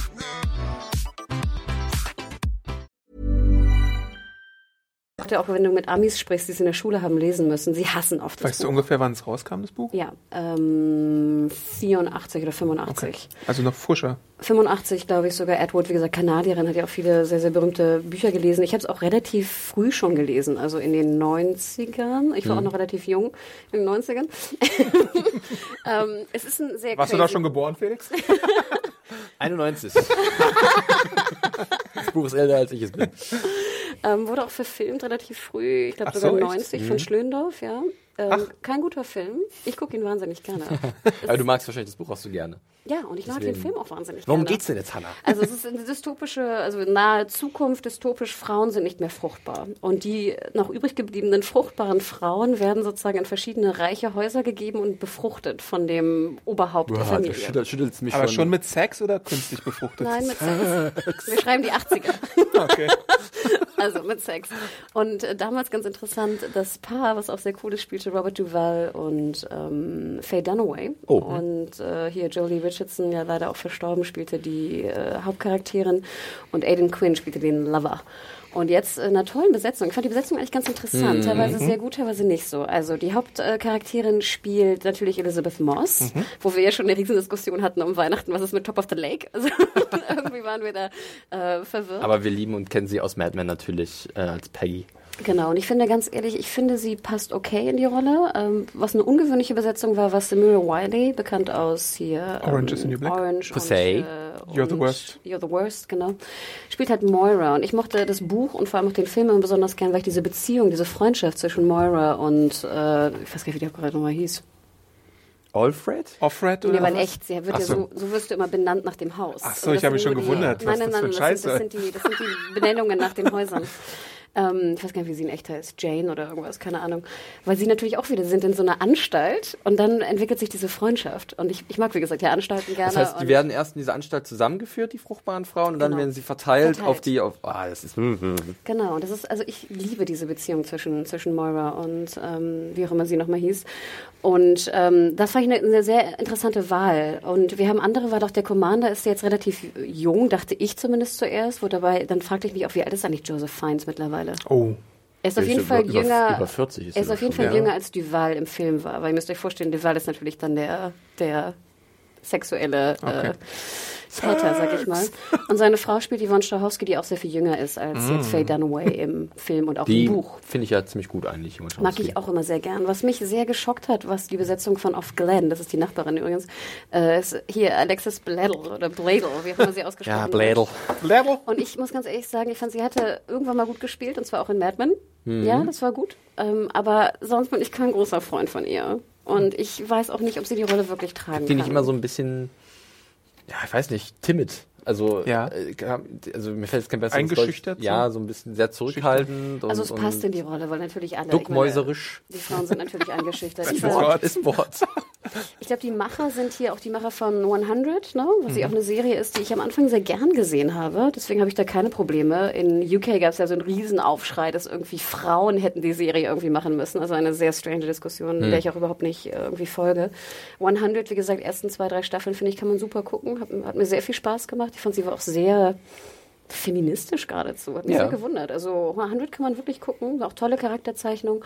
Und deswegen bin ich ein bisschen gespannt. Der Trailer hat mir nicht so gefallen. Also wer weiß. Also, ich ja. habe so ein bisschen, da habe ich mache ich mir auch ein bisschen Sorge. Ähm, also ich habe äh, das Buch nicht gelesen, es ist aber irgendwie auf meiner Liste nach oben gewandert, nachdem ich jetzt so viel Gutes drüber gehört habe. Du hast jetzt auch äh, das sehr lobend erwähnt.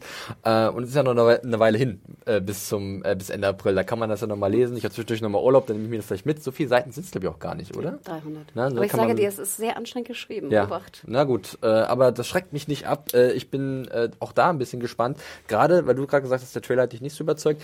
Ich fand, äh, man hat schon so bisschen die Ambitionen des, des äh, Regisseurs gesehen. Leider ist mir der Name äh, nicht mehr geläufig.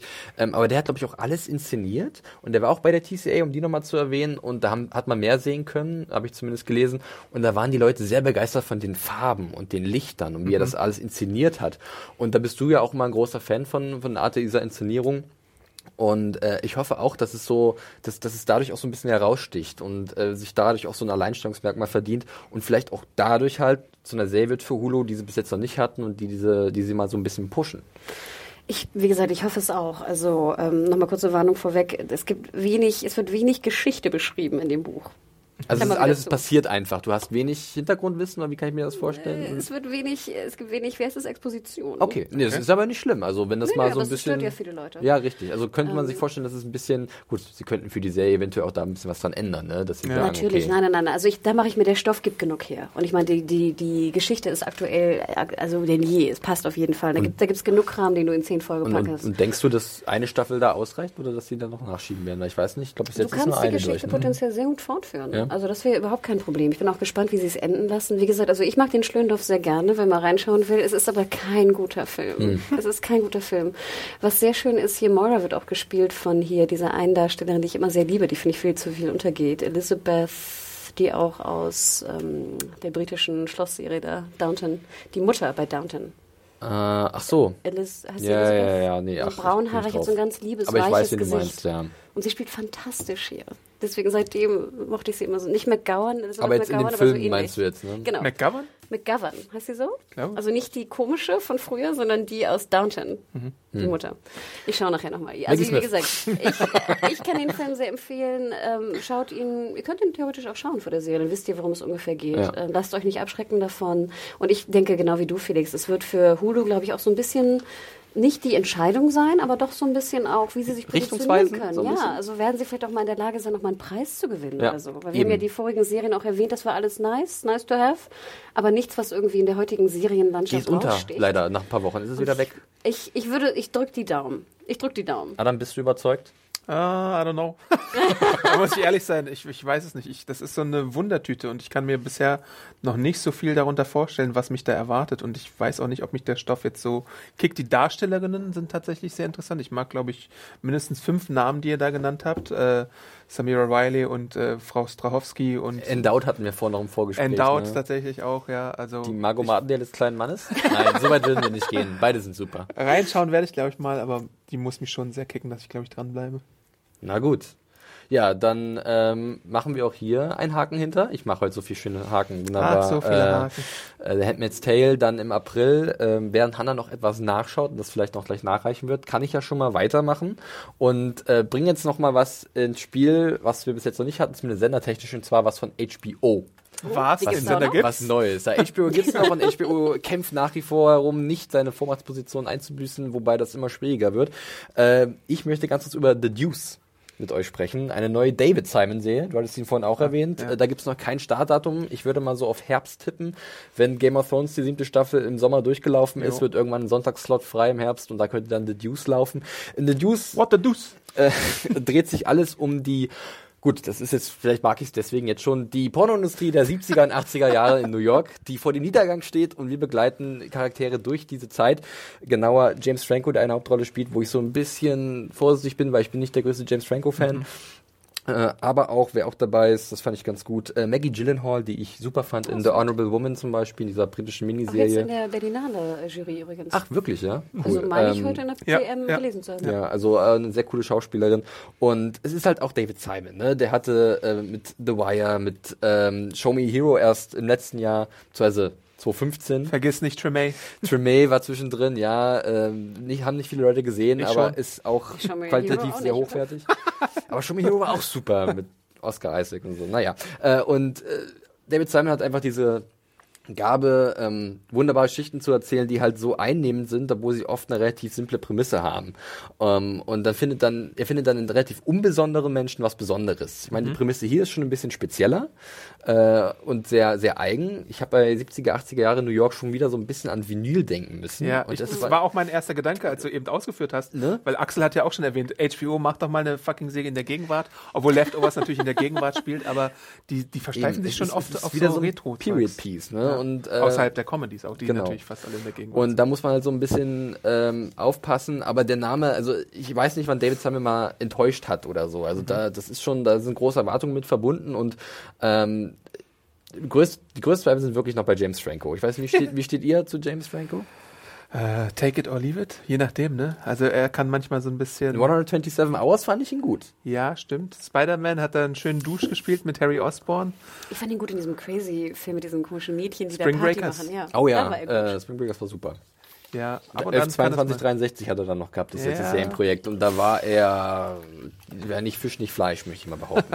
Also ich würde nie eine Serie seinetwegen gucken. Also nur seinetwegen gucken. Aber ich finde jetzt auch Pornoindustrie 70er sehr viel interessanter als James Franco. Und, David Simon, äh, der Ja, relativ, Simon ist der, der so- biedere Typ trifft vor allem auf so ein sehr offenherziges und, und sehr sexuelles Ja, das stelle ich mir so ein bisschen, auch wie du schon sagtest, als sehr interessant vor. Sozusagen eher mehr so auch so character-driven Ja. und sehr dialoglastig. Manchmal auch ein bisschen, finde ich, schwierig reinzukommen. Also Tremate zum Beispiel, interessante Geschichte, aber auch, oh, auch ein bisschen lang und schwierig. Was? Weißt du, wo du auch denkst, auch Show Me a Hero, sehr interessante Geschichte, aber auch ein bisschen verschachtelt. Mach es Ja. doch dem Zuschauer ein bisschen einfacher. Nur am Anfang. Aber da, Nur am Anfang. es ist faszinierend irgendwann. Es ist es auch, ne? Der steht, er macht sein Ding und wie er jetzt sozusagen Pornos macht in den 70ern. Ich meine, wir erinnern uns an den Film, wie hieß der nochmal? Der große Film mit Mark Wahlberg? ähm, oh Boogie Gott, Nights. Boogie Nights, Boogie ja. Nights, großartig. Wenn es nur in die Richtung so ein bisschen geht, habe ich auf jeden Fall Bock zu. Oder Nymphomaniac. Wer spielt Ron Jeremy? Danny DeVito. Ihr könnt jetzt googeln, wer Ron Jeremy ist. Ein sehr attraktiver Pornodarsteller. äh, mit einer ganz besonderen Gabe. Ähm, ja, ihr könnt auch gerne gleich, also jetzt jetzt Herbst 2017, denke ich so. Ja. Ähm, mehr kann man dazu erstmal nicht sagen. Es gibt noch kein Material dazu. Es gibt, glaube ich, ein Bild von James Franco und äh, Maggie Gyllenhaal. Das ist alles. Ähm, warten wir mal ab, was da, was da kommt. Und dann natürlich bei Sky. Ja. Aber dann müssen sie, sie müssen es ja fast noch dieses Jahr bringen, weil nach Game of Thrones ist dann ja auch ein bisschen tote Hose sonst bei HBO, Westworld oder? kommt erst 2018 So wieder. ist es. Und sonst im Dramabereich. Sie haben noch dieses, dieses äh, Big Little Lies mit Kidman, aber das Gut, kommt das ja auch schon bald. Und das ist Mini, ne? Miniserie, oder? Ja. Leftovers kommt im April, Game of Thrones im Sommer. Insecure finde ich noch ganz gut. Das kommt, glaube ich, auch noch, aber es ist Comedy. Das wird, würde wieder im Herbst, glaube ich, starten oder so. Nee, das, das passt schon und äh, das müsste irgendwie in die Richtung gehen, denke ich mal. Ja gut, dann äh, können wir eigentlich auch gleich weitermachen. Wir äh, schreiten voran und Adam hat noch einen Namen auf seinem wunderbaren Zettel. Zwei stehen. sogar? Zwei sogar. Äh, und zwar habe ich Glow auf meinem Zettel zu stehen, die äh, Retro-Wrestling-Serie zu äh, mit mit Frau mit einer Frauen-Wrestling-Liga ähm, von Netflix, die von Genji Cohen produziert wird und äh, auch von anderen Orange is the New Black Autoren, Kumpaninnen von ihr. Und äh, es gab tatsächlich mal so eine Wrestling-Liga mit Frauen, die dann ausgestrahlt wurde in den USA. Und darauf- Glamorous Ladies of Wrestling, war das? das? Genau, und darauf basiert der ganze Stoff und das klingt einfach so herrlich daneben und Panne, dass ich sehr daran interessiert bin. Und wir haben auch in unseren News schon immer den alten Trailer zu dieser Wrestling-Liga, der gesungen wurde, äh, veröffentlicht und deswegen, Die News wurde gesungen. nee, die, die, die, der Trailer, Der Trailer, der ist halt wie so ein Lied aufgebaut Ja. und so, da wird halt gesungen und dieses, diese Sache beworben. Ich habe es richtig verstanden. Es geht um Wrestling, um Frauenwrestling, Frauenwrestling. ja. Okay. Und die sind halt sehr glamourös gekleidet, so Ja. ein bisschen Drag- Drag-mäßig sieht das, Ja. glaube ich, aus. Und, Aber gab äh, es beim Wrestling, gab es doch auch schon Frauen, die darum werkelten, oder? Aber es war die erste wirklich, die erste Ach. Frauen-Wrestling-Liga. Frauen 70er oder 80er Jahre? 80er, Irgendwie ich glaub sehe immer jetzt so diese furchtbaren Bilder von diesem American Football für Frauen vor mir, wo die alle in so Hotpants rum Ach, American das, das, Football. das nennt sich, das hat so einen, so einen besonderen Namen, glaube ich sogar. Ja, ist auch das Quatsch. ist furchtbar. Okay, aber so ist es nicht. Also ist es eher frauenbejahend sozusagen? Ich oder denke ist mal es schon, eher Ja. sexistisch? Ich glaube, das war so, ist so ein bisschen entstanden aus so einer Art äh, Trotz, dass halt im Männerwrestling Frauen immer sehr einfach und einfach nur als Beiwerk dargestellt wurden. Und die Jo. haben gesagt, nee, wir können auch wresteln, wir sind auch Athletinnen und äh, wir machen unsere eine Liga auf. Und da sind dann sehr bunte Charaktere aufeinander getroffen.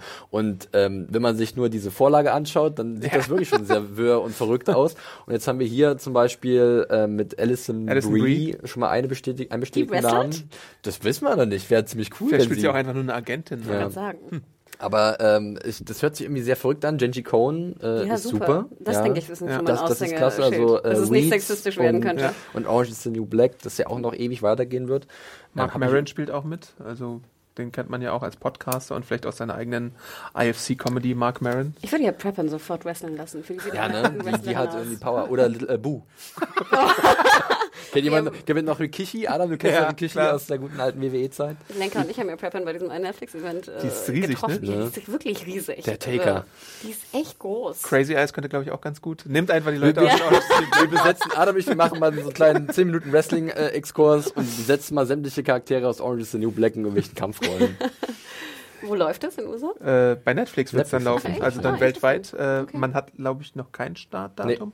Es wird gerade fleißig gedreht und gecastet äh, und dann kommt es halt wie gewohnt weltweit.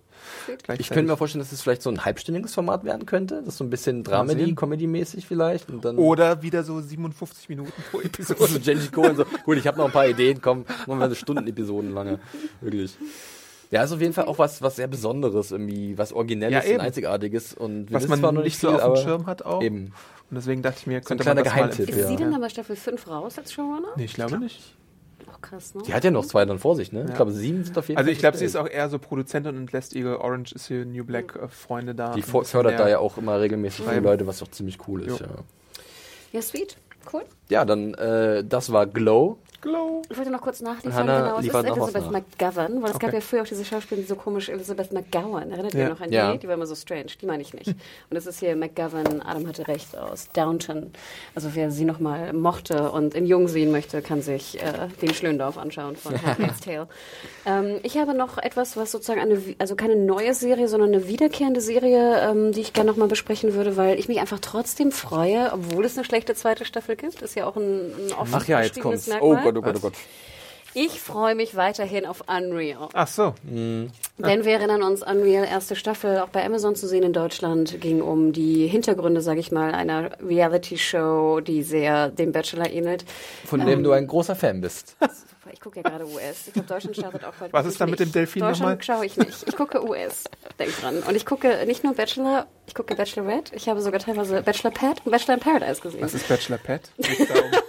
Ich gucke es nicht mehr. Da reicht Da auch ist der Bachelor auf einem mehr. iPad und er fährt dann auf so einem, auf so einem Stab durch so eine Villa und datet die ganzen Ladies. Nein, ich bin ein großer, also wenn ihr irgendwie Wrestling guckt oder American Football oder Fußball, äh, schaue ich sozusagen Real Housewives of Potomac und Bachelor West. So bevor das noch peinlicher wird, Hannah, machst du am besten weiter mit Unreal. Ich wollte gerade sagen, keiner glaubt mir mehr, ne? Ich habe schon Star Trek verunglimpft. Nein, aber Unreal, erste Staffel, ich glaube, da können wir uns alle einig sein. 2015 war großartig, Jo, war eine war tolle neue Serie, war Drama mit, mit Comedy drin, Elementen drin, war Eskalation. charming, witzig, war, war perfekt. Ich fand wirklich, die ersten zehn Folgen waren perfekt. Für jeden nochmal der Hinweis, schaut Unreal Staffel 1. Und dann würde ich fast sagen, Staffel 2 war halt nicht mehr so gut, ne? Also müssen wir leider sagen. Hatte, War wahnsinnig soapig, fand ich. Und hat halt wirklich, das war dann so wie eine schlechte Reality-Show. Als wäre das so ein Inside-Joke. Als würden sie bewusst jetzt so, so, so schlecht Drama inszenieren wollen, weil das ja oft auch so ein bisschen ist in den ganzen Bachelor-Sachen. Und es war, hatte irgendwie nicht mehr die Tiefe und, und diese Kritik für mich äh, an diesem System. Muss man leider sagen. Und es wurde irgendwie fast, ja, es wurde fast eine Persiflage von sich selbst. Ja, ne? ja. Das war irgendwie. Fand ich super eigenartig. Ja, und jetzt, ich habe auch ein bisschen in der Recherche auch mitbekommen, natürlich, dass die beiden Showrunnerinnen auch gegangen sind, äh, Anfang der zweiten Staffel. Dass natürlich auch eine zweite Staffel immer ein bisschen schwierig ist. Wir denken an Mr. Robot und andere zweite Staffeln. Auch Also ich denke, wir enttäuschend, können, ja. wir können mal einen Podcast machen, die schlechtesten zweiten Staffeln oder Hatten so. wir nicht sogar eine Fotostrecke dazu? Ich glaube ja. Ich glaube auch. Ne? Wir können ja noch mal gucken und wenn nicht, verlinke ich die nachher in, der, in der News.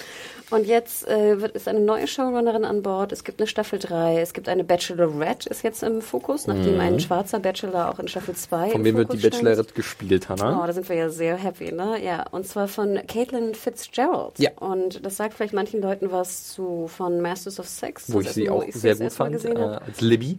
War das die Frau von Masters? Genau. Ja. Ah, okay. Und du hast sie jetzt noch irgendwo Rectify in der letzten Staffel hat sie auch eine ganz bezaubernde äh, Darbietung abgeliefert und äh, ein, ein paar Löcher im, Her im Herz von äh, Daniel äh, Ah, ich geflickt. dachte von Felix Böhme. Nein, bei mir auch. Bei mir Löcher, Löcher hinterlassen in seinen Herzen von unserem Hauptcharakter Rectify hat sie diese gestopft. Und ähm, ich finde es toll erstmal, dass es eine, eine Bachelorette gibt, was natürlich dann vielleicht auch folgend ist für, für nach der zweiten Staffel. Aber ich finde auch schön, ich- was ich immer mag, wir hatten das Thema, glaube ich, auch schon, ich glaube, Caitlin Fitzgerald, ehemaliges Model, ist, glaube ich, 1,78 groß, was für USA-Verhältnisse natürlich riesig ist. Wie sehen Ihre Füße aus, Hannah? sind groß und lang. Hier? Ein Ohrläppchen? Ohrläppchen? Check. Ich mag Caitlin Fitzgerald. Also die, Nee, sie ist she super. gets a pass. Ja, sie ist Ähm, und äh, ich glaube, die Dreharbeiten beginnen jetzt im Februar wieder in Vancouver und dann wird wahrscheinlich im ja, September, Oktober, schätze ich Ja. mal, dann die neue Staffel. Oder wieder im Sommer irgendwie, ne? Also, Spätsommer wahrscheinlich, ne? Ähm, aber deswegen, also ich, ich habe die Hoffnung noch nicht aufgegeben. Ja, Ich also, werde auch wieder reingucken. Also ich fand jetzt, glaube ich, die zweite Staffel gar nicht so schlecht wie die meisten anderen. Ich sehe eure Kritikpunkte aber auch, aber ich fand es immer noch besser als viele andere Serien, die man da so gucken kann. Absolut. Also wie gesagt, wenn ihr, wenn ihr mal am Wochenende irgendwas Schönes, Witziges bingen wollt, dann fangt mit Staffel 1 Unreal an, dann schaut ihr wahrscheinlich sowieso die zweite gleich mit. Es ist immer noch besser als Bachelor OS oder Deutschland zu gucken. Ja, wahrscheinlich. Ich war einfach tatsächlich, wahrscheinlich waren die Erwartungen zu hoch, weil halt Bei die erste Staffel halt so eingeschlagen ist und niemand hat es auf dem Schirm gehabt. Ja. Und da sind wir wirklich auch äh, wöchentlich im Büro, gab's dann, habt ihr schon die neue Folge gesehen, Ja. was da passiert ist und wie krank das ist, dieses, Ja. diese, dieses, diese ganzen Sachen, die hinter den Kulissen passieren, was die Serie so gut dargestellt Irgendwann hat. gibt's halt auch nicht mehr so die Eskalation, weil schon so vieles gemacht Ja. wurde. Ich sage euch, Vielleicht haben sie zu viel Feuer, also zu viel Pulver verschossen ich in der sage ersten euch, Staffel. Bachelor ist, ist es, ich finde sogar Bachelor OS ist noch interessanter, nachdem man Unreal gesehen hat. Ja. Na klar, Weil- weil du irgendwie, ne, dann ungefähr eine Vorstellung hast, was dahinter passiert. Also ich, ich ja, hm, ich, ich drücke die Daumen. Ich drücke die Daumen, dass es weiterhin gut ist. Und wir haben in Amazon ja auch, glaube ich, jemanden, der auch, ich glaube, die erste kam später und die zweite war dann 24 Stunden nach Genau. genau. Ja. Und ich hoffe mal jetzt einfach, dass sie die dritte auch äh, schnell wieder zeigen. Also ich freue mich drauf. Cool. Ja, wo ich definitiv keine Daumen drücken muss, weil ich weiß, dass das wunderbar wird. Es wird sofort einschlagen wie eine Granate und wir können es auch sofort in Deutschland sehen, ist die dritte Staffel von Fargo. Das Was muss ich das? noch erwähnen. Ja, wirklich. Äh, Fargo hat jetzt äh, 2016 eine Pause gemacht. Ja, es war eine Produktion von ungefähr 18 Monaten, hat es gedauert nach der zweiten Staffel, die ja auch super war, meine Lieblingsserie im Jahr 2015. Und jetzt ist es endlich soweit im April. April April. kommt Fargo die dritte Staffel zurück. Das ist der letzte Stand, den FX, der Heimatsender, gegeben hat. Noah Hawley ist wieder in sich gegangen, äh, präsentiert uns eine neue Geschichte dieser Anthologieserie. Äh, die spielt diesmal äh, vier Jahre nach den Geschehnissen aus der ersten Staffel, sprich im Jahr 2010. Er hat wieder einen wunderbaren Cast versammelt, unter anderem mit Ewan McGregor in einer Doppelrolle als äh, Zwillinge. Ähm, dann hat er Carrie Coon noch dazu geholt aus Leftovers, die eine Polizistin spielt. Äh, dann hat er Sie ist aber noch in der dritten dabei, oder? Ja. ja, genau, äh, Leftovers, ja. Ähm, dann hat er noch Mary Elizabeth Winstead äh, sich geholt mit da hab dem ja wunderbaren. Charakternamen Nikki Swango. Ist jetzt schon wirklich das Beste, was ich dieses Jahr gehört habe. Äh, Jim Gaffigan ist groß. Dabei. David Thewlis, den vielleicht einige kennen aus vielen britischen Filmen. Ähm, Harry Potter also das ist, das ist wirklich mal wieder, und es kommt bestimmt noch genug dazu, es war ja mal ganz interessant bei Fargo, dass man immer noch so Underdogs hatte, die keiner vorher kannte und auf einmal waren sie halt Riesenstars. Äh, Al- Alison Tolman war ja vorher nicht wirklich bekannt aus der ersten Staffel. Bald in Downward Dog. Genau, in der zweiten Staffel Rachel Keller und auch ähm, oh, Zack, der Hansi gespielt hat, äh, der Indianer. Ähm, oh, der war großartig. der in. Longmire ne, schon lange dabei grad ist, sagen, aber ich eigentlich niemand kennt ihn so schon, richtig. ja. Mhm. Aber der war halt auch super in der zweiten Staffel von Fargo. Und es wird wieder so eine, also man kann glaube ich gar nicht genau sagen, was es wird. Es geht um Kleinstadtkriminalität, um äh, verrückte Charaktere, lustige kleine Geschichten. Es wird wieder so ein neues Kapitel aufgeschlagen in diesen Fargo Chronicles. Und äh, ich freue mich wahnsinnig drauf, weil Fargo ist einfach mal top. Es sieht fantastisch aus. Noah Hawley hat bewiesen, was er kann. Er wird es zeigen in Legion. Mhm. Er wird dann wenige Wochen später es nochmal zeigen in Fargo und dann ist er wahrscheinlich einer der nach wie vor Hawley. das heißeste Eisen äh, im Geschäft. Der hat auch, glaube ich, ein sehr gutes Buch rausgebracht vor kurzem. Hat er nicht auch so einen Entwicklungsdeal mit FX abgeschlossen, dass er noch mehr Projekte Also macht? da haben sie sich wirklich ein ganz wunderbares Talent gesichert und äh, er wird auch wieder viel selbst, glaube ich, Regie führen, hat der bei Legion jetzt auch gemacht. Ähm, aber auch seine Vision als Autor ist natürlich einmalig und ähm, ja, ich glaube, das, das kann nicht schlecht werden. In Diskussionen ähm, finde ich, erwähne ich ähm, Dawson, nein, Fargo immer relativ häufig, weil ich, äh, es wird ja oft immer diskutiert, ja, diese scheiß Filmadaptionen nerven. Sag ich immer, denkt an Fargo. Ohne Filmadaption hätten wir diese grandiose Serie nicht. Und wie wir ja schon betont hatten, zweite Staffeln sind immer schwierig. Fargo, zweite Staffel, war awesome. Also, ja, ich gebe dir recht. Freue mich auch. April. April. Ja, er wird immer voller und voller. Und wir haben hier noch ein paar Runner-Ups, die wir vielleicht noch gleich erwähnen müssen. Adam hat noch was. Ähm, aber die werden auch im April kommen und wir werden alle nicht das Haus verlassen. Ja, meine letzte Serie äh, von den von den Neustarts äh, basiert so ein bisschen auch darauf, wie sie denn präsentiert wird, äh, weil ich habe mir die Inhumans rausgesucht. Die kommen im September in den USA und weltweit ins Kino mit den ersten zwei Folgen. IMAX. Im IMAX. Äh, IMAX hat da mitfinanziert und äh, es wird die Geschichte der königlichen Familie der Inhumans Inhumans erzählt äh, von Marvel, die ja auch bei Agents of Shield schon eingeführt wurden. Also die Inhumans als Spezies selbst, königliche Familie noch nicht. Ähm, aber halt diese Tatsache, dass die Serie im Kino Premiere feiert und dann im September irgendwie so zwei Wochen später dann auch bei ABC im Fernsehen ausgewertet wird und wahrscheinlich dann auch in Deutschland mal sehen, wie das dann hier abläuft, vielleicht auch wieder über Netflix und irgendwelche Disney-Deals oder so. Anders kann ich es mir fast nicht vorstellen oder Sky. Ähm, ja, ich bin sehr, sehr gespannt, was das wird. Es wurde ja auch schon der dänische Regisseur, jetzt habe ich Probleme mit Felix, Filmemacher? der dänische Filmemacher äh, verpflichtet dafür, der jetzt auch nicht so die geilsten Filme gemacht hat, aber so ein paar Preise in seiner Heimat abgeräumt hat und dann so Direct-to-DVD-Fortsetzungen wie Scorpion King 3 und äh, sowas in die Richtung äh, gemacht hat. Eine interessante Wahl. Äh, den Namen hast du zufällig Den nicht gerade? Namen habe ich leider nicht gerade da. Vielleicht kann Hannah das schnell Mörder. rein tippen. Äh, es, es, es wird, wird interessant, glaube ich. Also ähm, mh, ich frage mich halt, ob es äh, Agents of Shield ein bisschen ersetzen wird im Herbst und die dann später anfangen oder wie das ABC macht, vielleicht mit einem Double Feature. Du hast so? es gerade erwähnt, ABC. Da habe ich Ja. so ein bisschen ähm, meine Bedenken. Ja. Also ich, ABC kann halt auch nicht so derbe sein wie zum Beispiel Netflix mit ihren Marvel-Serien. Und bei ähm, Inhumans weiß ich natürlich nicht, was für eine genaue Geschichte sie erzählen wollen. Ähm, vielleicht ist es da nicht ganz zuträglich, dass es halt dann, dass sie nur mit angezogener Handbremse sp äh, spielen dürfen, Mhm. beziehungsweise fahren müssen. Ja, das ist die Frage, ne? Ob sie dann äh, halt nur für die ersten zwei Episoden dann geilere Effekte äh, ankarren können als äh, in der Kinofassung. Ja, also? IMAX ist ja schon mal super interessant. IMAX-Format ist toll. Ähm, wie sich das dann wiedergeben wird, dann wenn es normal zu sehen ist. Ich- Gleichzeitig natürlich der stärkere US-Fokus, weil es in den USA viele, viele IMAX-Kinos gibt und in Deutschland, glaube ich, zwei, in Berlin und Karlsruhe. Äh, also da bin ich gespannt, wie das international gelöst wird. Das heißt ja, glaube ich, hunderte von IMAX-Kinos, die die äh, Serie dann zeigen werden. Äh, hast du den Namen von dem Ist das jetzt Scott Buck? Nee, das ist der Showrunner. Äh, So, Ach, Scott. Buck sagt mir doch auch was. Scott Buck ist der Iron Fist Showrunner, Genau. der hat, der fährt quasi Double Duty, also Ja. der macht sowohl Iron Fist als auch die Inhumans Serie.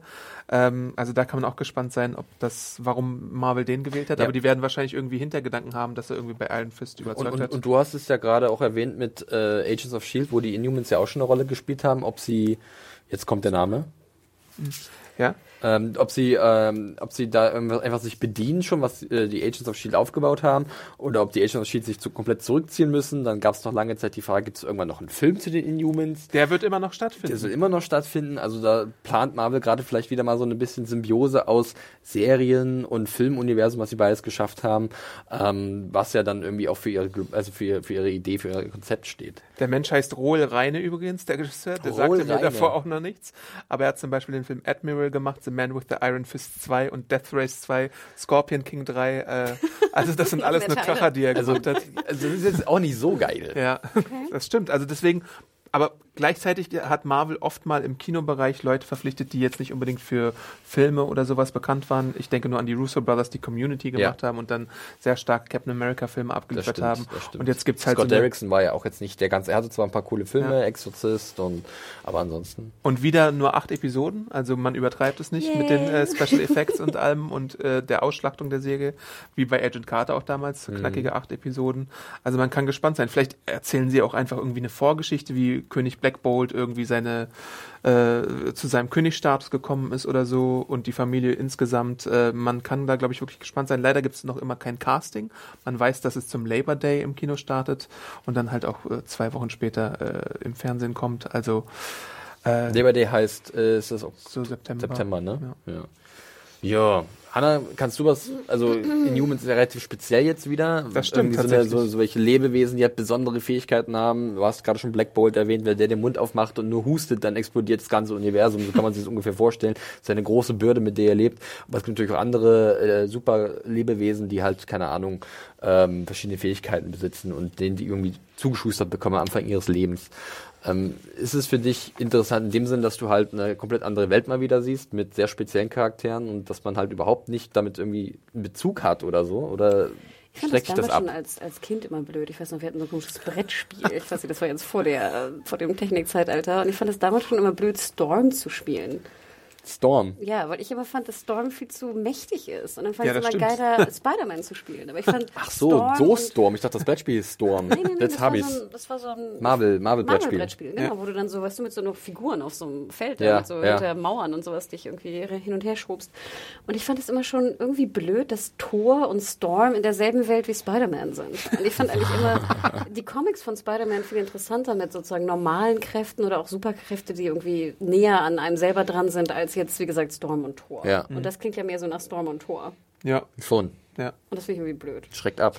Ja. Ja, mal abwarten. Also ich finde das IMAX-Experiment wahnsinnig interessant. Also Ja. das hatten wir bisher noch nicht. Ähm, Kurze Frage noch dazu. Ich frage mich ja, man hat ja immer so gemunkelt, dass HBO eventuell das Finale von Game of Thrones als Film machen wird. Und ich denke ja auch immer, wäre ich Ja. irgendwie HBO und würde ich auch denken, würde ich ja, es würde mich schon in den Händen jucken, wahrscheinlich diese Gelddruckmaschine irgendwie zu produzieren. Und ich frage mich ja, ob das vielleicht irgendwie so der erste, Meinst du zusätzlich noch einen Ja. Kinofilm? ja, ich würde sozusagen wir die wir können ja Folgen- gleich noch mal ganz kurz über Game of Thrones sprechen. Genau, aber, aber, ich frage mich nur, ob das sozusagen mit Inhumans vielleicht so der erste Test ist, dass man sagt, man geht jetzt irgendwie nochmal in Kino parallel. Man kann aus der Ferne beobachten, wird Genau. etwas, äh, wie ist die Produktion ABC, abgelaufen. Disney, ne? Schauen wir mal, was Marvel da macht. Ja, und dann Fall. Ich frage mich halt, wenn du sowieso zwei Stunden, äh, zwei Stunden, zwei Wochen später im Fernsehen ausstrahlst, warum sollst du dann noch ins Kino rein? Oh, Wenn's- Adam, du willst der Erste sein. ich weiß, musst du das aber ich, das bin ich, das bin ich und nicht der Aber du Casual-Fan. bist, von dir gibt es ganz viele Ich wollte gerade sagen, wie viele Adams gibt's? Wirklich? Also natürlich nur keinen einzigen, aber ganz ehrlich, stell dir mal Game of Thrones bitte vor und du siehst es erst zwei Wochen später. Das geht nicht. Na, allein, ich würde allein für sowas auch wegen, wegen der großen Leinwand auch mal hingehen, weil ich möchte ein bisschen als Konsument Teil dieses Experiments sein, da gebe ich vielleicht auch dann gerne Geld für aus, aber es ist dann auch mal so ein Erlebnis, vielleicht sowas auch tatsächlich mal im Kino zu sehen, in einer unbeschreiblichen Qualität, die mein Heimkino oder mein Fernseher nicht bieten kann.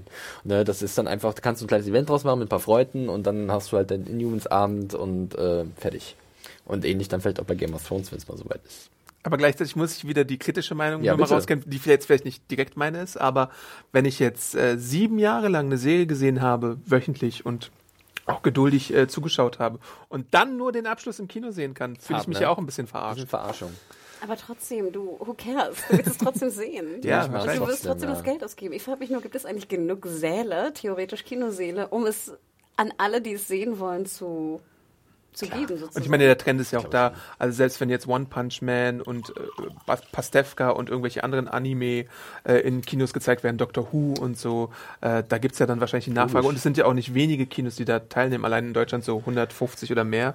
Wahrscheinlich bei meist, den meisten Events. Also Ja, dann- es gibt schon Leute, die das Dann lass sehen. ganz kurz, also Inhumans, deine letzte, äh, Jo. letzte große Erwartung, dann lass ganz kurz noch so ein paar Sachen schnell durcharbeiten. Äh, wir hatten es gerade erwähnt, Game of Thrones, auch zwischendurch mal, die siebte Staffel kommt irgendwann im Sommer. Ich hoffe nach wie vor auf Juni.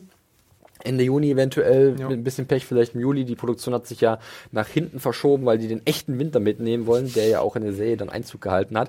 Ähm, da ist ja gerade noch die Diskussion, wie viele Episoden es im Endeffekt werden. Der letzte Stand war ja sieben jetzt in der siebten Staffel, sechs in der achten.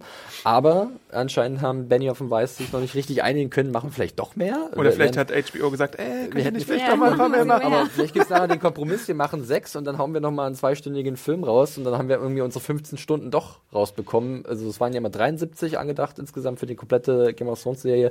Wir werden da 75 draus. Wer weiß, wir werden sehen. Ich bin ähm, auch hier, also wobei ich muss sagen, das Problem gerade bei dieser siebten Staffel von Game of Thrones, es ist schon so viel im Umlauf. Es ist ganz schlimm und ganz viele ähm, äh, Darsteller und Darstellerinnen haben sich schon geäußert Ich hoffe, alles ist Bullshit. zu, zu spoilern, wie furchtbar es ist, dass Leute anderen Leuten das mutwillig zerstören. Wobei ich auch sagen muss, ja, dann muss man sich einfach fernhalten. Das ist das Problem in der heutigen Zeit im Internet. Dann, das ist full dark und hier voll auf Spoilers. Dark Ja. und full of Spoilers.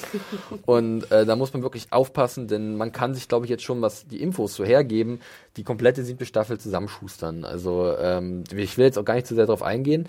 Ist natürlich ein Risiko, aber die Vorfreude ist trotzdem da, weil es ist halt nun mal jetzt Finale, Zielgerade. Wir haben dann noch 13 Episoden es muss jetzt, es muss jetzt Schlag auf Schlag gehen und es müssen große Dinge passieren. Ich bin nur gespannt, ob das dann vielleicht nicht zum Overkill, Fanservice Overkill wird und man dann vielleicht ein bisschen enttäuscht wird. Hanna, wir beide haben immer den Podcast zu Mario aufgenommen.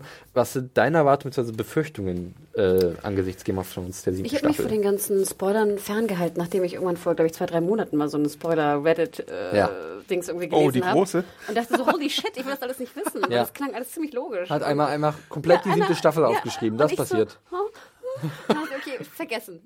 also Laptop zu machen, bitte vergessen, Hanna. Und ich kann auch, ich muss auch sagen, ich glaube, ich habe das Go irgendwie wieder vergessen. Ähm, tut es nicht. Geht nicht zu Reddit, liest es nicht. Äh, ja. Ich, ich freue mich wahnsinnig. Also ich mache mir schon Sorge sozusagen, weil ich ganz ehrlich, ich sollte jetzt neulich meinen Sommerurlaub planen und ich sagte so, ich kann auch nicht planen. Aber wir haben kein Internet. Ich fange Anfang Juni, habe ich glaube ich eine Woche, weil da dürfte das noch nicht laufen, aber danach bin ich dann auch. Ja, und wir, wir haben zwei Wochen kein Internet sozusagen, ja. das weiß ich jetzt schon. Und ich dachte mir so, holy shit, dass ich jetzt schon denke, HBO, bitte verkünde bald mal den Termin, damit ich endlich meinen Sommerurlaub planen kann. Und das glaube, ich schon ein bisschen pervers. Vielleicht, wenn sie wirklich sich geeinigt haben, so, okay, wir machen jetzt, das ist jetzt der finale Plan, kommt vielleicht so die ersten Infos, vielleicht mal so ein kleiner Trailer oder ein Poster oder so. Also 24. Juni würde mir sehr gut passen, HBO. Gerade wenn es sieben Folgen sind. Ja, mir also. vor, dann gehen wir für uns im Sommer gucken. Das ist ja auch ein Novum. Sonst immer so äh, März, April. Ja, und dann ist Winter. Ne? Also dann Winter und Sommer, ja. Das ist nicht die Abkühlung mit den White Walkern. Nein, aber natürlich freue ich mich. Also ganz klar, ich denke. So wie Adam natürlich, ein riesen Na, Fan. Wun, wun. Ach verdammt, jetzt nicht mehr, Spoiler. oh, ah, und ich, ich freue mich ja auch über die Diskussion und ich freue mich auch wieder darauf, dass man dann wieder wöchentlich mal eine Serie besprechen kann. Ich meine, in der heutigen Zeit sind wir ja alle immer nie auf demselben Stand. Du kannst ja. eigentlich mit keinem reden und endlich kannst du mal wieder reden. Das freut mich. Sieht's aus. Äh, noch was anderes von HBO, auch im April, Leftovers. Oh. Das finale Kapitel. Letzte mm. Staffel, dritte Staffel. Es geht nach Australien Endlich für die Garbes. Ja. Es gibt sehr viel Bartwuchs im ersten Trailer. Stimmt. Ja. Außer Carrie Coon. Ansonsten hat jeder einen Vollbart bekommen. Und die Tochter doch auch nicht, ne? Mit der Brille da. Who knows? Ich fragte mich, er hatte doch so eine Südstaatenuniform an, oder? Er war da anscheinend, glaube ich, wieder Cop. Also, also äh, wenn ihr euch dieses ja, Bild mal so anschaut, das war Jaden Police tatsächlich noch. Ach echt? Ja. Ach so. Also es, ist, die, es muss ja auch ein Grund präsentiert werden, warum man von Jaden nach Australien ja. zieht. Also vielleicht gibt es da auch noch ein paar Aber Jadens. ohne, dass wir zu viel wissen über die, also wir, können, wir wissen nicht viel über die Hand, deswegen können wir auch nicht viel darüber sprechen. Ähm, wird es unsere Herzen zerreißen? Ich ja. fand ja die zweite Staffel wirklich äh, außerordentlich super. Also ich fand die erste war ja bei mir wirklich durchwachsen, aber die zweite war fantastisch. Also ich würde auch mal so behaupten, ich glaube, ich erinnere mich noch sehr gut, wie ich mit Exeter den, den äh, Piloten sah und wir den Podcast aufgenommen haben. Und ich glaube, selten hat mich selbst die erste Staffel, die weiß Gott auch seine ihre Fehler hatte, hat mich so dermaßen gepackt und die zweite noch viel mehr. Es gibt keine Serie, wo ich wirklich danach, ich kann sie weder bingen, ich kann danach nichts anderes tun. Ich kann immer nur da sitzen und, und traurig und nochmal den Max Richter Soundtrack anmachen. oh Gott. Ja, wirklich. Und traurig sein. Und es ist, ist, selten, dass eine Serie, oder noch nie passiert, dass eine Serie mich so unfassbar bewegt. Es schmerzt mich zuzuschauen. Es schmerzt. Und ich freue mich wahnsinnig auf die dritte und ich, äh, ich, ich hoffe, sie machen alles richtig wieder. Adam? Äh, ich weiß gar nicht, ob ich die erste oder die zweite besser finde. Ich glaube, ich tendiere tatsächlich ein bisschen zur ersten, obwohl ich die zweite auch grandios fand. Ähm, ich freue mich sehr, sehr auf die Serie. Es ist auch eine der wenigen HBO-Serien, die ich tatsächlich regelmäßig und sofort verfolge. Bei HBO kann sich das bei mir sonst manchmal ein bisschen ziehen und dann komme ich erstmal später dazu. Also Dramaserien, Comedies gucke ich teilweise. Äh, ich freue mich sehr, habe aber ein kleines bisschen Angst vor dem Ende. Mal mhm. sehen, wie das äh, gestaltet wird. Ich glaube, Antworten gibt's nicht, oder?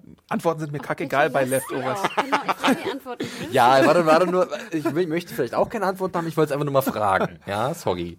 Äh, aber ich bin gespannt. Ich glaube, es sind auch nur wenige Episoden. Ach, acht? Keine zehn? Ich glaube auch acht oder neun, ja. Oh, jetzt bin ich nicht, jetzt freue ich mich nicht. Ach komm. Also weniger als 13. Ich hätte gern zehn gehabt. Das waren noch mal nur zehn, die ersten beiden, glaube ich, oder? Ja. Ich glaube aber nicht, dass es nochmal zehn sind. Stimmt, Adam hat recht, das ist, glaube ich, weniger. Mhm. Das Buch wurde mir ja auf, Zwei. auf ins Herz gelegt. ich habe hab ich das Buch, glaube ich? Ich glaube, ich habe das Buch. Hm. Oder? Ja.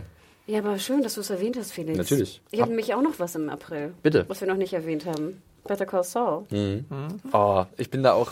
Da gab es jetzt auch wieder viele Neuigkeiten zu, ne? Ähm, mit einem bekannten Charakter aus äh, Breaking Bad, der äh, schon angedeutet wurde am Ende mhm. der zweiten Staffel. Der Typ, der sich immer aufs Geld legt? Huel meinst du? Huel. genau, der wird zurückkehren. Ein, also wir werden ihn sehen. Ähm, nein, es geht natürlich mit anderen. Ich, ich glaube, ich erwähne es einfach mal nicht. Nicht ähm, Müssen wir nicht. Ähm, und äh, jemand wie Brian Cranston hat sich auch mal in Position gebracht, jetzt vielleicht sogar mal Regie zu führen. Ähm, nice. Und wer weiß, vielleicht eines Tages sieht man auch mal einen jungen Walter White in irgendeinem Flashback, wie auch immer. Auf jeden Fall ist das eine Serie, ich kann es immer wieder äh, wiederholen, die mir so gut tut, wenn ich sie gucke. Das ist ein fantastisches, ein fantastisches Ensemble. Es macht so viel Spaß, diesen super Darstellern zuzusehen beim Spielen. Und es ist auch so einfach eigentlich, diese Geschichte. Aber trotzdem sehr spannend äh, zu erkennen und zu sehen, wie sich Beziehungen entwickeln, wie sich vielleicht Charaktere entwickeln, wo dann halt jetzt ein, ein, äh, ein oder wie ein ähm, Saul äh, entstanden ist, äh, und aber halt nicht so krass wie in Water White. Die Entwicklung von von Water äh, von ähm, äh, Walter White halt äh, zum äh, Drogenbaron war ja extrem krass gewesen.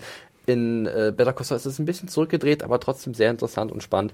Und da freue ich mich einfach, wenn es dann auch im April, ich habe das Datum, am 10. bei AMC weitergeht und dann hier bei uns bei Netflix. Jo. Da ist es mal nicht so, dass Amazon irgendwie den Deal äh, geltend machen kann. Das Nee, ähm, das ist dann bei Netflix auch wieder dann wöchentlich.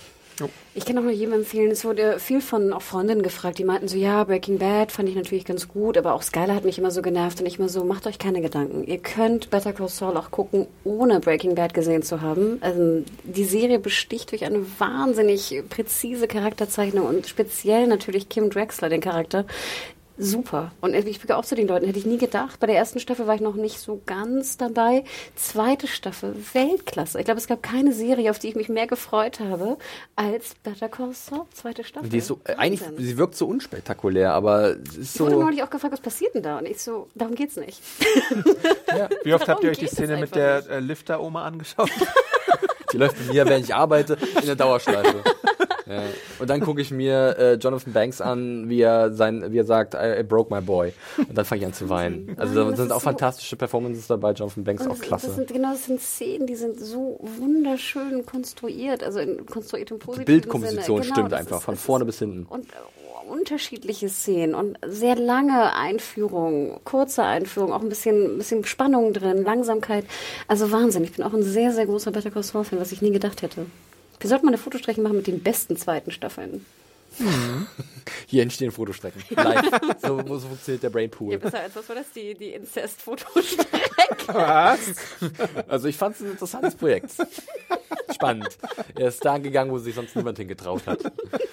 Ja, dann haben wir natürlich noch so viel zu erwähnen. Ich muss mal ein bisschen auf die Zeit gucken. Wir reden jetzt hier fast schon anderthalb Stunden. Ich glaube, wir machen gleich mal äh, hier Schluss.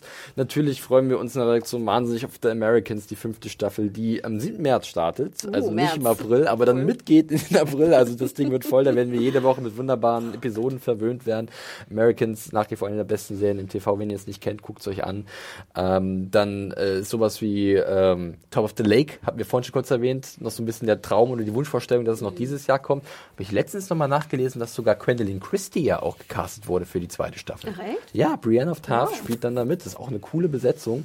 Und da warten wir noch so ein bisschen auf Jane Campion, wann sie dann mal sagt, hey, legen wir los. Äh, Hannah und ich, oder Hannah hat mir letztens schon mal einen Artikel geschickt und gesagt, dass die Dreharbeiten gerade stattfinden oder dass sie dabei sind oder so. Wie war denn das? Wie war das? War das nicht schon abgeschlossen? Oder irgendwie so. Also das im Endeffekt, entweder ist es schon in der Kanne und wir warten noch, dass es ausgekippt wird, oder? Ich äh, meine, es war abgeschlossen, denn du sahst schon Bilder von Nicole Kidman mit den weißen Ja, Haaren. genau, auch Hunter wird nicht mehr dabei sein und ich, ich, ich stalkte dann nämlich Elizabeth Moss und ich sah aber nur Bilder von ihr bei Twitter von Set von Handmaid's Tale. Ja. Deswegen dachte ich, dann muss sie ja eigentlich mit Handmaid's Tale gerade da am Ende sein, Ja. also gen Ende.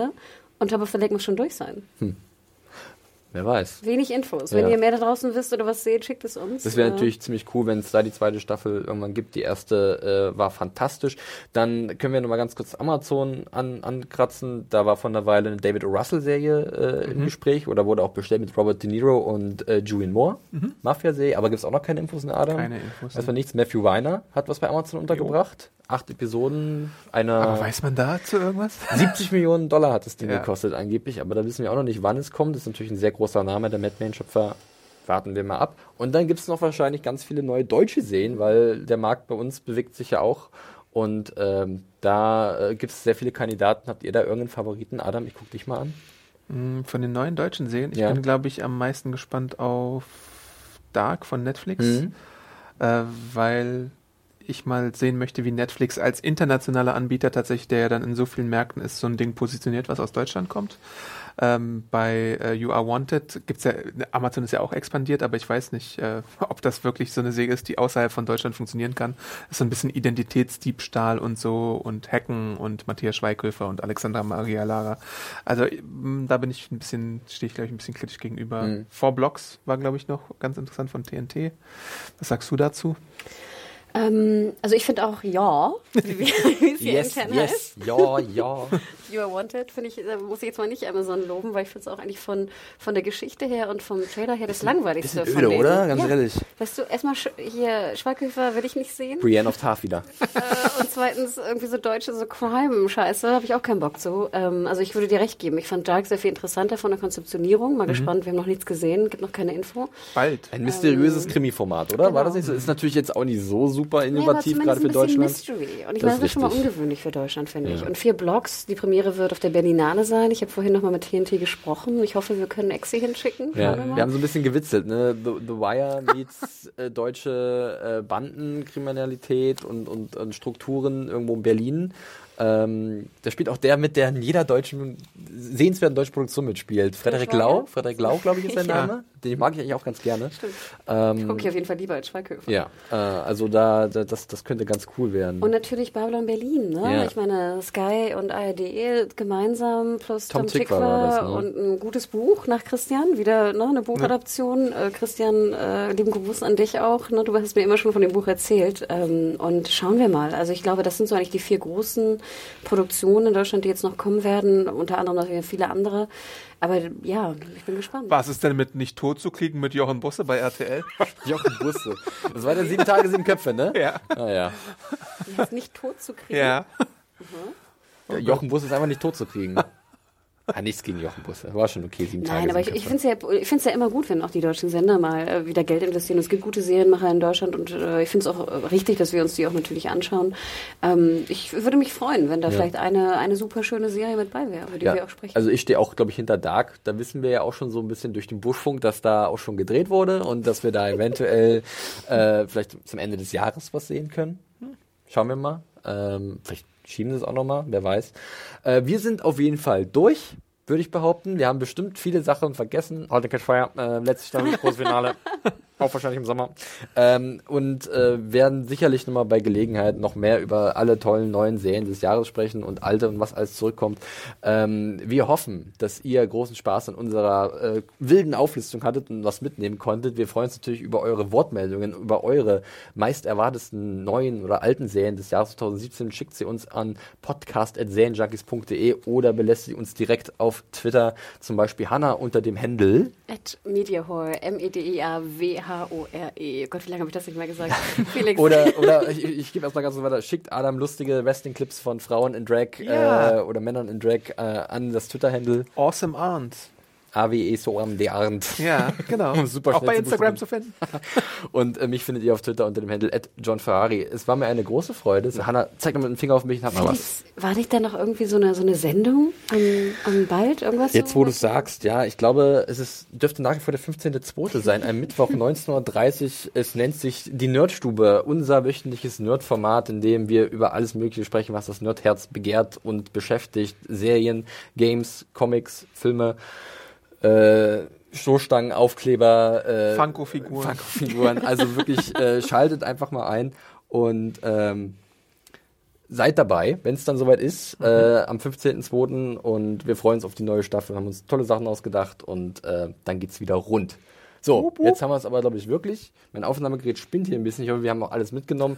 äh, keine Panik, ihr kriegt alles mit. Äh, und dann ähm, hören wir uns demnächst wieder Jo. im Podcast. Sehr bald schon da. Also kleiner Teaser. Und ich verabschiede mich. Danke an euch beide. Bis dann. Danke. Macht's Ciao. gut. Tschüss. Ciao, ciao.